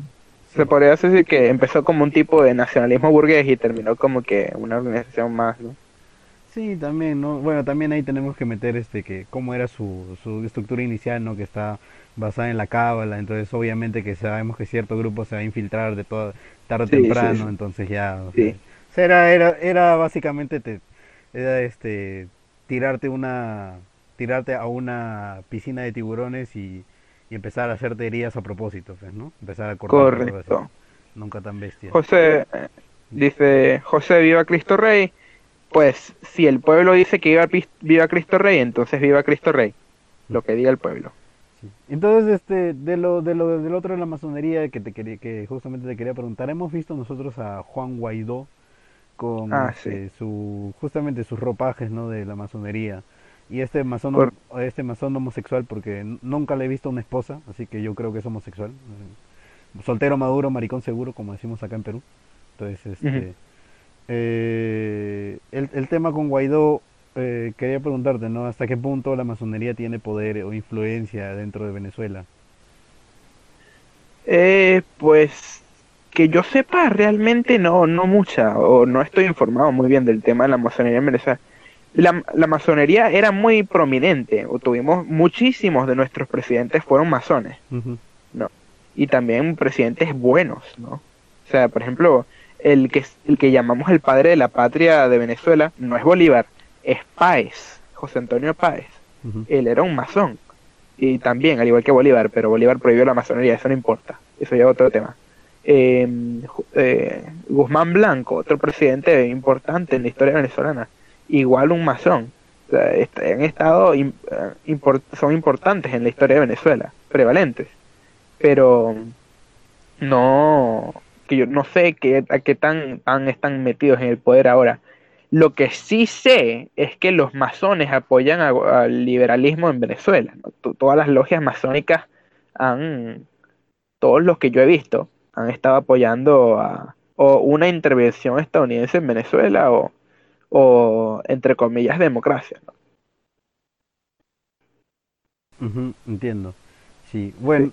Bueno, también eh, volviendo al tema del éxodo, y esto es algo que te tengo que preguntar como peruano, porque si no mis compatriotas me van a crucificar. Eh, estamos, estamos viendo que también con el éxodo venezolano se, se está exportando también bastante el, elemento criminal aquí en aquí, no desde, desde Venezuela. Entonces yo quería preguntarte si estos elementos criminales tenían este nivel y este acceso de poder que tienen, eh, que, que, estamos viendo, no que tienen no solo en mi país, sino también en He visto que hay en, en Ecuador o en Argentina también, ya, ya, ya han empezado, Paraguay, etc. Colombia es el, el, caso más sonado. Este, si, ellos, si ellos ya tenían este nivel de acceso a logística, armas de fuego, etcétera, número de, de personas, etcétera, todo eso, cuando estaban en Venezuela. Pues mira, si te soy sincero, probablemente sí, pero ¿sabes qué?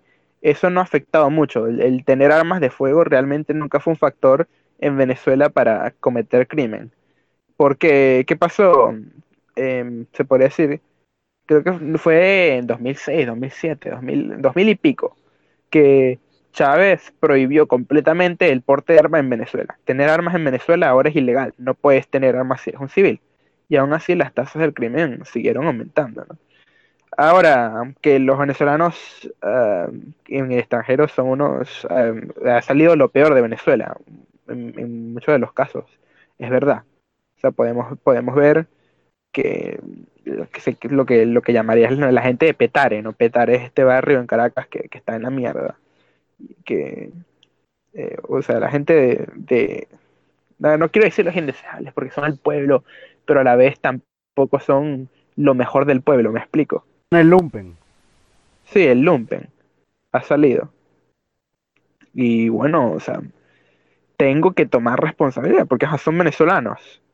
Aunque lo que te dirían mis compañeros eh, nacionalistas venezolanos es que nosotros igual tomamos una gran cantidad de colombianos y de peruanos que igual causaron problemas en Venezuela.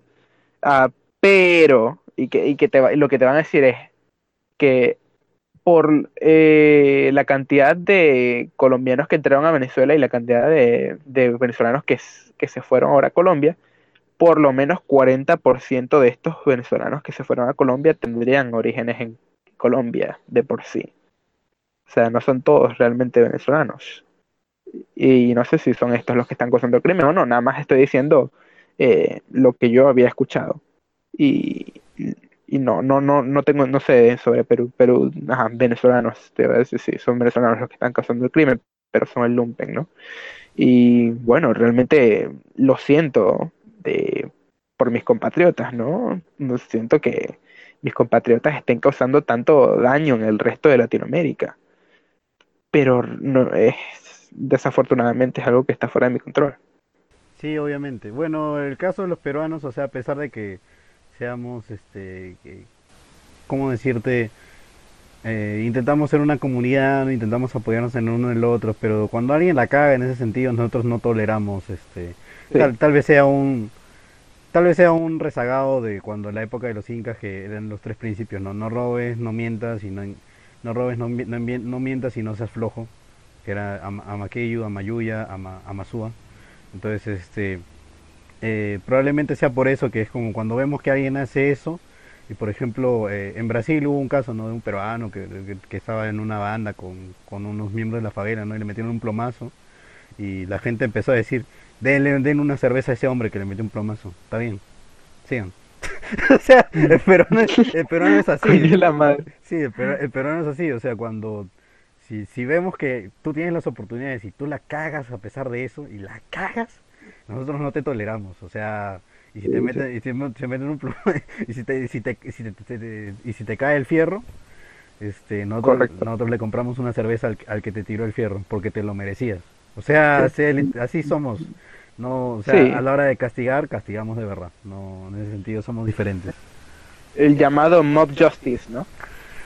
No solo eso, yo diría que es un poco también este eh, en el sentido que nos indigna tanto de que, de que compartamos este, el mismo territorio, que hayamos encima que estemos compartiendo la misma oportunidad, no de salir afuera y trabajar, para que tú vengas y nos caes a nosotros, o Sí, sí. vete bien a la mierda, y no tengo por qué aguantarte. Es, ese es este, cre- creo que esa es la principal diferencia, ¿no? Con cuando hay eh, peruanos que cometen crímenes en el extranjero, o sea, los los mismos peruanos no te dicen, yo siento, per- perdóname porque los, no todos los peruanos son así, entonces, no, si hay más, mat- si hay más, este, mete desploma a todos, en verdad eso no me interesa, es su culpa, o sea, es, es, es- es- es, este, eso es lo que es interesante también, porque es, este, así es nuestra propia actitud mental, ¿no? Que es lo que me decía Mariate, ¿no? Que cada pueblo tiene su propia actitud mental frente a situaciones. Correcto. Eh, Y bueno, bueno, Franz, otro tema. sí, Franz, ¿tú tienes algún otro tema que quieras traer? Mm, yo, yo creo que por mi parte ha sido todo en tanto a cuestiones a plantear. Únicamente quería comentar esta misma cuestión de venezolanos que llegan a México. Cuando empezó la crisis, yo todavía coqueteaba con esta línea anarquista que yo tenía. Para quienes no sepan, yo pasé del anarquismo vacuninista al directo fascismo de línea corporativista. Y entonces yo, yo en algún momento tuve esta visión de que los venezolanos tenían derecho a llegar a mi país porque entendía su situación, entendía la crisis, entendía la necesidad.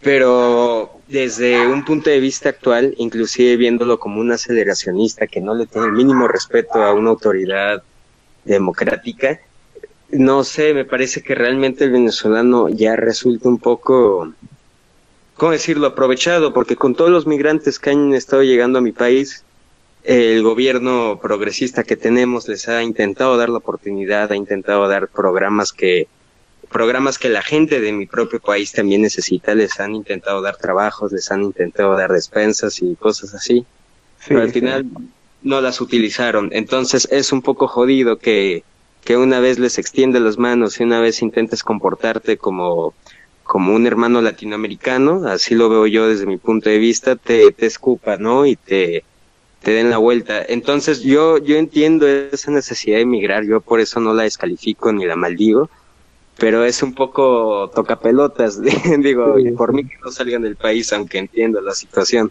No, claro, claro. Es que a mí también me da, eh, coño, me da rechera, ¿no? Que mis compatriotas hagan estas mañas, ¿no? En otros países y, bueno, eh, supongo que nosotros somos los llamados sun niggers de Latinoamérica. que, pero, sí, ¿no? Claro. Joder, sí. Y, No, pero, una- es una pena. pero Venezuela es montañosa, ¿no? Entonces no serían mountain niggers. Mountain Dew. Ah, más o menos, más o menos. No, Nada más estaba tratando de hacer una equiparancia, pero bueno, equi- equivalencia.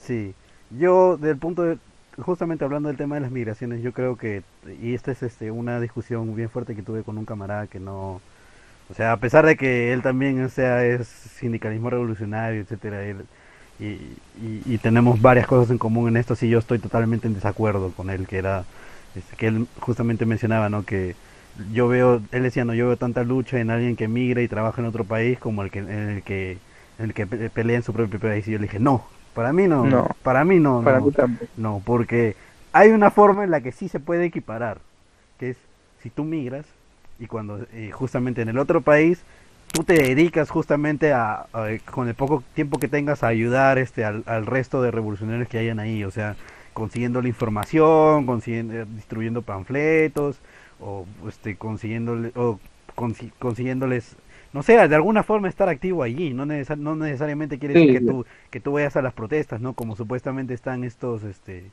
estas, este, ¿cómo se dice esto? Ah, estas historias amarillistas, ¿no? Que dicen que Venezuela está detrás de las protestas en Ecuador, en Chile, en Colombia, todo eso, que, que cosa, que eso, es- eso, es- eso es mentira, eso, es- sí. eso es este, las contradicciones del mismo capital, ¿no? Pero o sea, Sí. pero o sea, sí, ¿no? Que si tú, que tú tengas no solo, no seas una planta, pues, ¿no? O sea, es como una planta, tú la mueves en otro lado y crece la planta ahí. No, no, no, tú tienes que, tú eres un, un ser vivo, eres un, tienes la sangre de conquistadores, o sea, puedes hacer cosas, puedes hacer cosas Sí, bien, sí. bien interesantes, ¿no? Y eso es lo que yo, por ejemplo, tuve oportunidad de conversar con los ah, identitarios y también con el movimiento de resistencia nórdico cuando estuve eh, paseando por Europa. Ah, sí. Entonces les dije, no, o sea, si yo me mudo acá, tengan por la seguridad que voy a sacar, voy a, voy a joder un- lo máximo que pueda a todos estos huevones hasta que me vuelvan a votar del país. hasta que me voten de su país y me regresen al mío, me deporten, porque ya no me, ya no me va a quedar plata.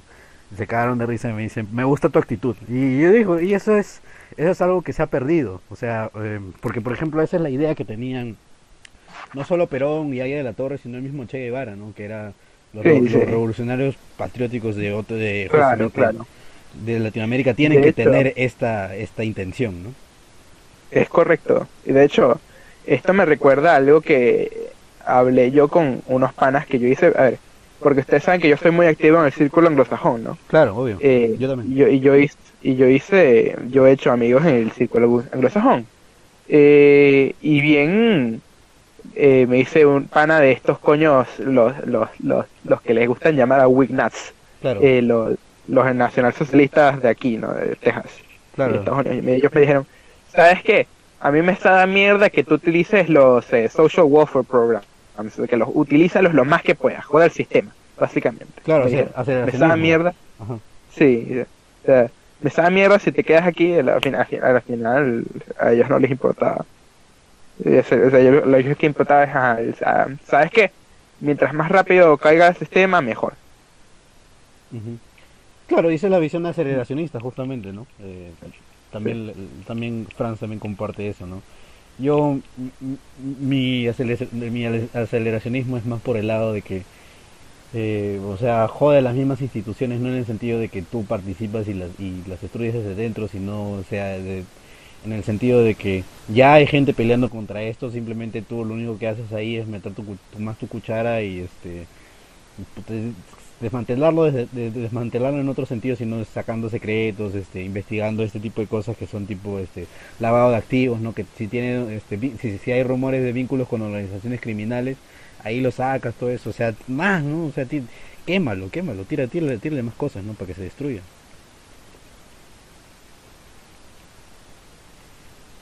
Ese es Ah, correcto. Ujú. Ya. Pero bueno, entonces este cambiando a otra ahora el otro lado, otro otro otro tema que era justamente tu experiencia ahí en quería preguntarte, ¿no? ¿Cómo es tu experiencia allí en eh, en donde estás en este momento, ¿no? Que debe ser Texas o Florida. Sí, Texas. Pues mi experiencia varía dependiendo del grupo que estamos hablando. Sí, o sea, Los, los, los nativos tejanos han sido la gente más... eh, o sea, me han bienvenido con los brazos abiertos y han sido real- realmente gente maravillosa conmigo. Yo llegué en Texas, se suponía que yo me iba a quedar con unos familiares que ya viven aquí, ¿no? pero resulta que ellos decidieron a, a último minuto que no nos iban a tener en su casa y pues tuvimos que quedarnos en la casa de una gente que no conocíamos realmente. Eran unas, eh, unas hermosas armas, almas pues. Eh, y bueno qué les puedo decir la gente de aquí es genial. Lo que me molesta es la cultura eh, de estos de los tucs y los, y los de los guetos no que existen. Y ajá o sea y esto es lo que me hizo también ir un poco a la así, los, la derecha y los republicanos. Y de ahí yo pasé a extremadamente derecha y después más al- económicamente a la izquierda hasta que llegué hasta donde estoy ahora no Empecé, llegué al cringe completo que era el, el- lo de los helicópteros y ahora estoy aquí no Claro. eh, y lo que me radicalizó en parte es eso, ¿no? Eh, ver las comunidades y desafortunadamente me, me va a tocar decirlo, pero es que las comunidades hispanas aquí son una mierda. Los, especialmente los chicanos, son los más grandes malinchistas que existen. No, eh, no, realmente no, no les puedo tener respeto. O sea, les, les tengo respeto a un nivel individual, pero como un nivel de grupo grupal no. Eh, pero mi experiencia ha sido muy buena, si quitamos eso. La, gen- la gente me ha recibido con los brazos abiertos, yo voy a la escuela acá, las instituciones me han recibido igual, como si yo fuera un tejano más. O sea, no me puedo quejar. Me parece, me parece eso que es una de las cosas más importantes, porque cuando se dan estas situaciones de éxodo, no necesariamente tienes una comunidad establecida allí, entonces uno tiene que vérselas en, ese momento, ¿no? Y eso es algo que pasó en Perú también durante el éxodo de, de los 80s y 90s con Sendero Luminoso, ¿no? Que era, como vemos, ¿no? Era un...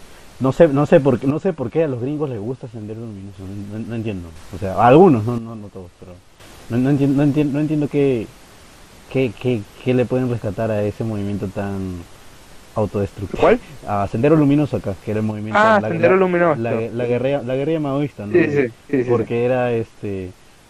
Eh, empeza- empezaron a pelearse con otros sindicalistas, este, había otra guerrilla que era la del movimiento revolucionario Tupac Amaru, y los de Tupac Amaru no, no- o sea, estaban al borde de, de ahorita nos empezamos a, a agarrar una guerra civil entre entre ellos dos, o sea, era, era todo todo un, madre. sí, era todo un todo un tema, ¿no? Entonces, este, no, no entiendo no entiendo qué, qué le pueden rescatar a eso, ¿no? Pero bueno, en fin, o sea, ya es cada cada loco con su tema. Bueno, Sí, sí. entonces, este, José, quería preguntarte, ¿tú tienes algún otro, eh, algún otro tema o una otra o- opinión sobre algo que quieras discutir en este momento, que, que nos quieras preguntar a mí o a Franz? Eh, pues realmente no, o sea, eh, ya, ya eran todos los temas. Podríamos hablar de... ¿Qué podemos hablar? Los periodos históricos de Venezuela, o podemos hablar del partido del, del Nuevo Orden, ¿no? O sea, el Nuevo Orden es el del que se basa eh, Norberto, ¿no? Ya, sí. que él, eh, pues desafortunadamente es un, uno de los pocos, es un, un partido que quedó en el olvido. Porque eh, empezaron ellos y tuvieron militancia, realmente es, bastante interesante. tenían, eh, en vez de camisas negras, tenían camisas rojas. Eh, y, o sea, y tenían eh, enlaces con que si los, los, eh, la, la falange en España, otros grupos. Eh, lo que sí da, a ver, es, es, es- como que ser cringe, dar cringe y ser venezolano, ¿no? Porque el coño que fundó a Nueva Orden, eh, Félix Díaz Ortega, él, es, él se autoproclamaba nacional socialista, y es como coño, cringe. Pero, a ver, es, eh, pero o sea, si tú quitas eso, pues es bastante interesante, ¿no? Las camisas rojas, la militancia, el, el, la, la ideología también, me- me parece excelente que ellos hayan visto que eh, lo que hay que hacer es una democracia orgánica, ¿no? No es la democracia que tenemos hoy en día, que es la, la de la, de- la democracia del capital, sino más bien la democracia real, ¿no? orgánica de sindicatos y esas mierdas realmente. Sí, claro, tipo, tipo este, lo que hizo el peronismo, ¿no? Una cosa así. Sí, sí, sí. Y, y bien, eh, es un por eso fue un movimiento interesante, ¿no? Desafortunadamente no tuvo mucho, mucho, Tiempo de vida. sí, nunca estuvo en poder, nunca, o sea, es lo que pasa usualmente cuando vas a través de la vía política, ¿no? Sí. Porque, o sea, porque fue un partido real, pero nunca llegó a nada. Sí, acá también hemos tenido esas situaciones, ¿no? Que han habido eh, justamente estos momentos donde hay grupos que son interesantes, o incluso hay pensadores que son muy buenos, pero por falta de... Yo, yo más que nada le he hecho, ahora que estoy con el tema de... Voy a empezar una editorial, ¿no? En este tema. Este, yo, le he hecho bastante la culpa que hay fal- falta textos acá para la academia, faltan eh, libros de pensadores, de teorías, o sea, fal- falta demasiado. Acá no se pueden, acá no se puede conseguir el yuche, por ejemplo, no se puede conseguir nada de, de Nasser, de los socialistas árabes, ni de Gaddafi, nada, na- no puedes conseguir nada acá. Acá no se puede conseguir nada. Y es, eso me incomoda bastante porque hay bastantes, este, por ejemplo, Mariátegui, Mariátegui mismo era el que decía, ¿no? Como me, me da pena porque en Europa eh, tienen este cien- tienen cien- científicos y, empe- y empiezan a nombrar, ¿no? La academia tiene bastantes científicos, todo eso. Pero, pero por el otro lado, las humanidades tienen a escritores grandes como Oswald Spengler, como eh, este Carl Jaspers. Entonces empieza a hablar, este, que el pata conocía, ¿no? De, todo, todo, y esto era su, su influencia también en parte, ¿no? A pesar de ser un, de ser este, eh, uno de los eh, marxistas más grandes de Latinoamérica, conocía esos autores, ¿no? A mí no me, a mí no me sorprendería que si, si hubiese habido la posibilidad de, de- si se hubiese dado la posibilidad de tener acá libros de Junger o libros de este de, de, de- los hermanos Strasser, él totalmente lo hubiese eh, leído y lo hubiese incorporado a su pensamiento, que le llegó y bueno, él también falleció falleció joven, ¿no? por un temas eh, de complicaciones de la salud.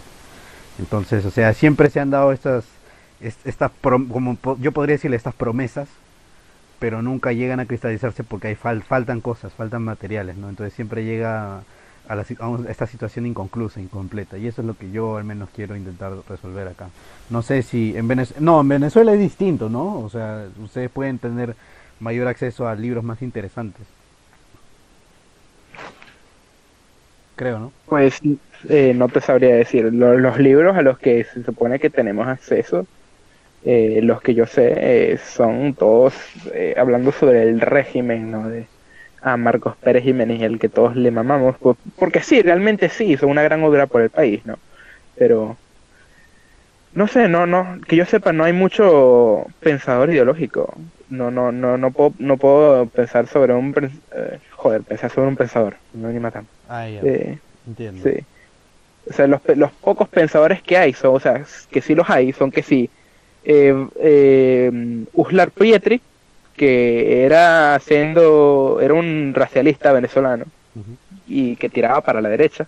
Y estaba Vallenilla Lance, que era lo contrario. El, Vallenilla Lance eh, negaba la existencia de la raza. Eh, este también estaba en el gabinete de, de Juan Vicente Gómez o Mar, eh, Marco Pérez, no me acuerdo. Pero ellos, o sea, eso, eso es lo mejor que tenemos nosotros. ¿no? No, no, desafortunadamente no, no. Que yo sepa, no hay, no hay literatura del NOR. NOR nunca escribió en un libro. Eh, no nunca vi que, hubieran escrito el libro, excepto su manifiesto, ¿no? Y lo, el manifiesto lo puedes encontrar en Wikipedia, ponen los puntos, ¿no? Lo que ellos quieren. Eh, pero desafortunadamente el acceso es, igual al resto de Latinoamérica. Son los PDFs y los, si sabes inglés, pues los PDFs en inglés y si no, pues te jodes. es verdad. Bueno, aquí porque también eh, mi pregunta iba por, o sea, lo, que yo estaba mencionando era eh, respecto también a como una base para lo que venga a ser esta pregunta, que es que te hace Extreme Duck. Dice, ¿cómo sería un Nasbol a la venezolana? Eh, pues realmente como fue el fascismo, ¿no? ¿Por qué? Porque realmente no puedes no puedes plantear Nasbol en la en, la mente colectiva del venezolano ahorita mismo, porque ellos te van a decir oh, a socialismo, no sé qué verga. No, o sea, ellos tienen ahorita el trauma. Lo que sí se puede hacer es hacer como como lo que la visión de Bombache o como yo veo que era la visión de Bombache, era de ir de el modelo liberal a uno corporativista y después del corporativista a la socialización de la economía, ¿no? O sea, el, el corporativismo sirviendo como un puente hacia la socialización. Y es así como yo lo veo. Y es, esa es mi visión. Eh, pero realmente, como tal, no puede existir un Nasbol venezolano porque los venezolanos no están listos como, si, como tal, ¿no? Yo sí, a ver, yo no soy Nasbol eh, en sí porque no he leído ni a Nikish ni a Patel, ni, ni me identifico con los Nasbol rusos, pero ajá, lo que el movimiento de y no es un movimiento, se, se era más un meme de One Struggle, pero es que tiene sentido, ¿no? O sea, es, realmente es One Struggle en ciertos casos, especialmente con el de Sankara, que, que era, se pueden ver los notas eh, nacionalistas igual con él. Eh, incluso Ledesma, Ramiro Ledesma, reivindicaba ciertos aspectos de la revolución rusa y, y, y, Stalin lo reivindicaba un poco. No, no, no sea claro, anticomunismo era definitorio de la tercera posición en esa época, pero eh, Ledesma fue de los primeros de, en, apuntar que la única las razones por las que la Unión Soviética seguían en pie era por cierto nivel de nacionalismo ruso, ¿no? Sí, y de hecho es, es, un comentario que hace un amigo mío que es este Eric Stryker, que es de de The Right Stuff. Él eh, es un podcaster también eh, y, también también tiene la misma la misma visión ¿no? de Ledesma Ramos. Solamente que nunca le he dicho, ¿no? Porque no, no le quiero subir los humos al huevón tampoco. pero pero sí. Y este y no solo eso, eh, porque por ejemplo me parece que Lenin hubo un tiempo en que Lenin este, dijo, dijo, buenas cosas de Mussolini, Mussolini también dijo buenas cosas de Lenin. hay una frase, ¿no? Que es ah, este, Lenin pudo Dice, eh, el, el, el, material más, más difícil, claro, este Mussolini dijo de Lenin, ¿no? que el material más difícil para moldear este, hombres es el mármol. Y sin embargo Lenin pudo, pudo eh, moldear este, bellas obras de, de, ¿cómo era esta frase? Una cosa así, ¿no? Bellas obras de, del mármol de los hombres. Una cosa así. Sí. Y es, este, y es bien interesante es, eso, ¿no? Porque es, este, es básicamente lo que estás diciendo, ¿no? Que es fuck it, one struggle.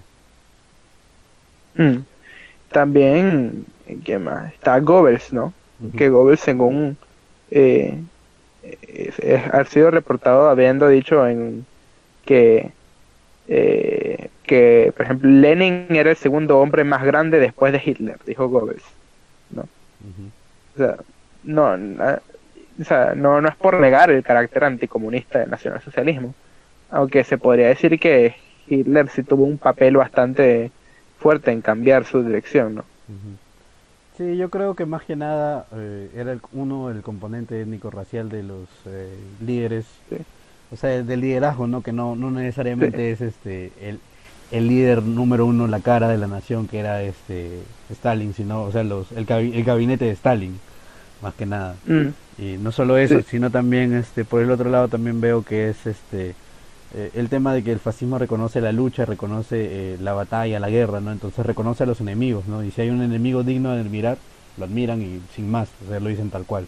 Entonces yo creo que por eso, eh, a pesar de que había un carácter anticomunista, decía, a pesar de eso es mi enemigo y yo admiro este, esta cosa de mi enemigo, esta característica. Sí, sí.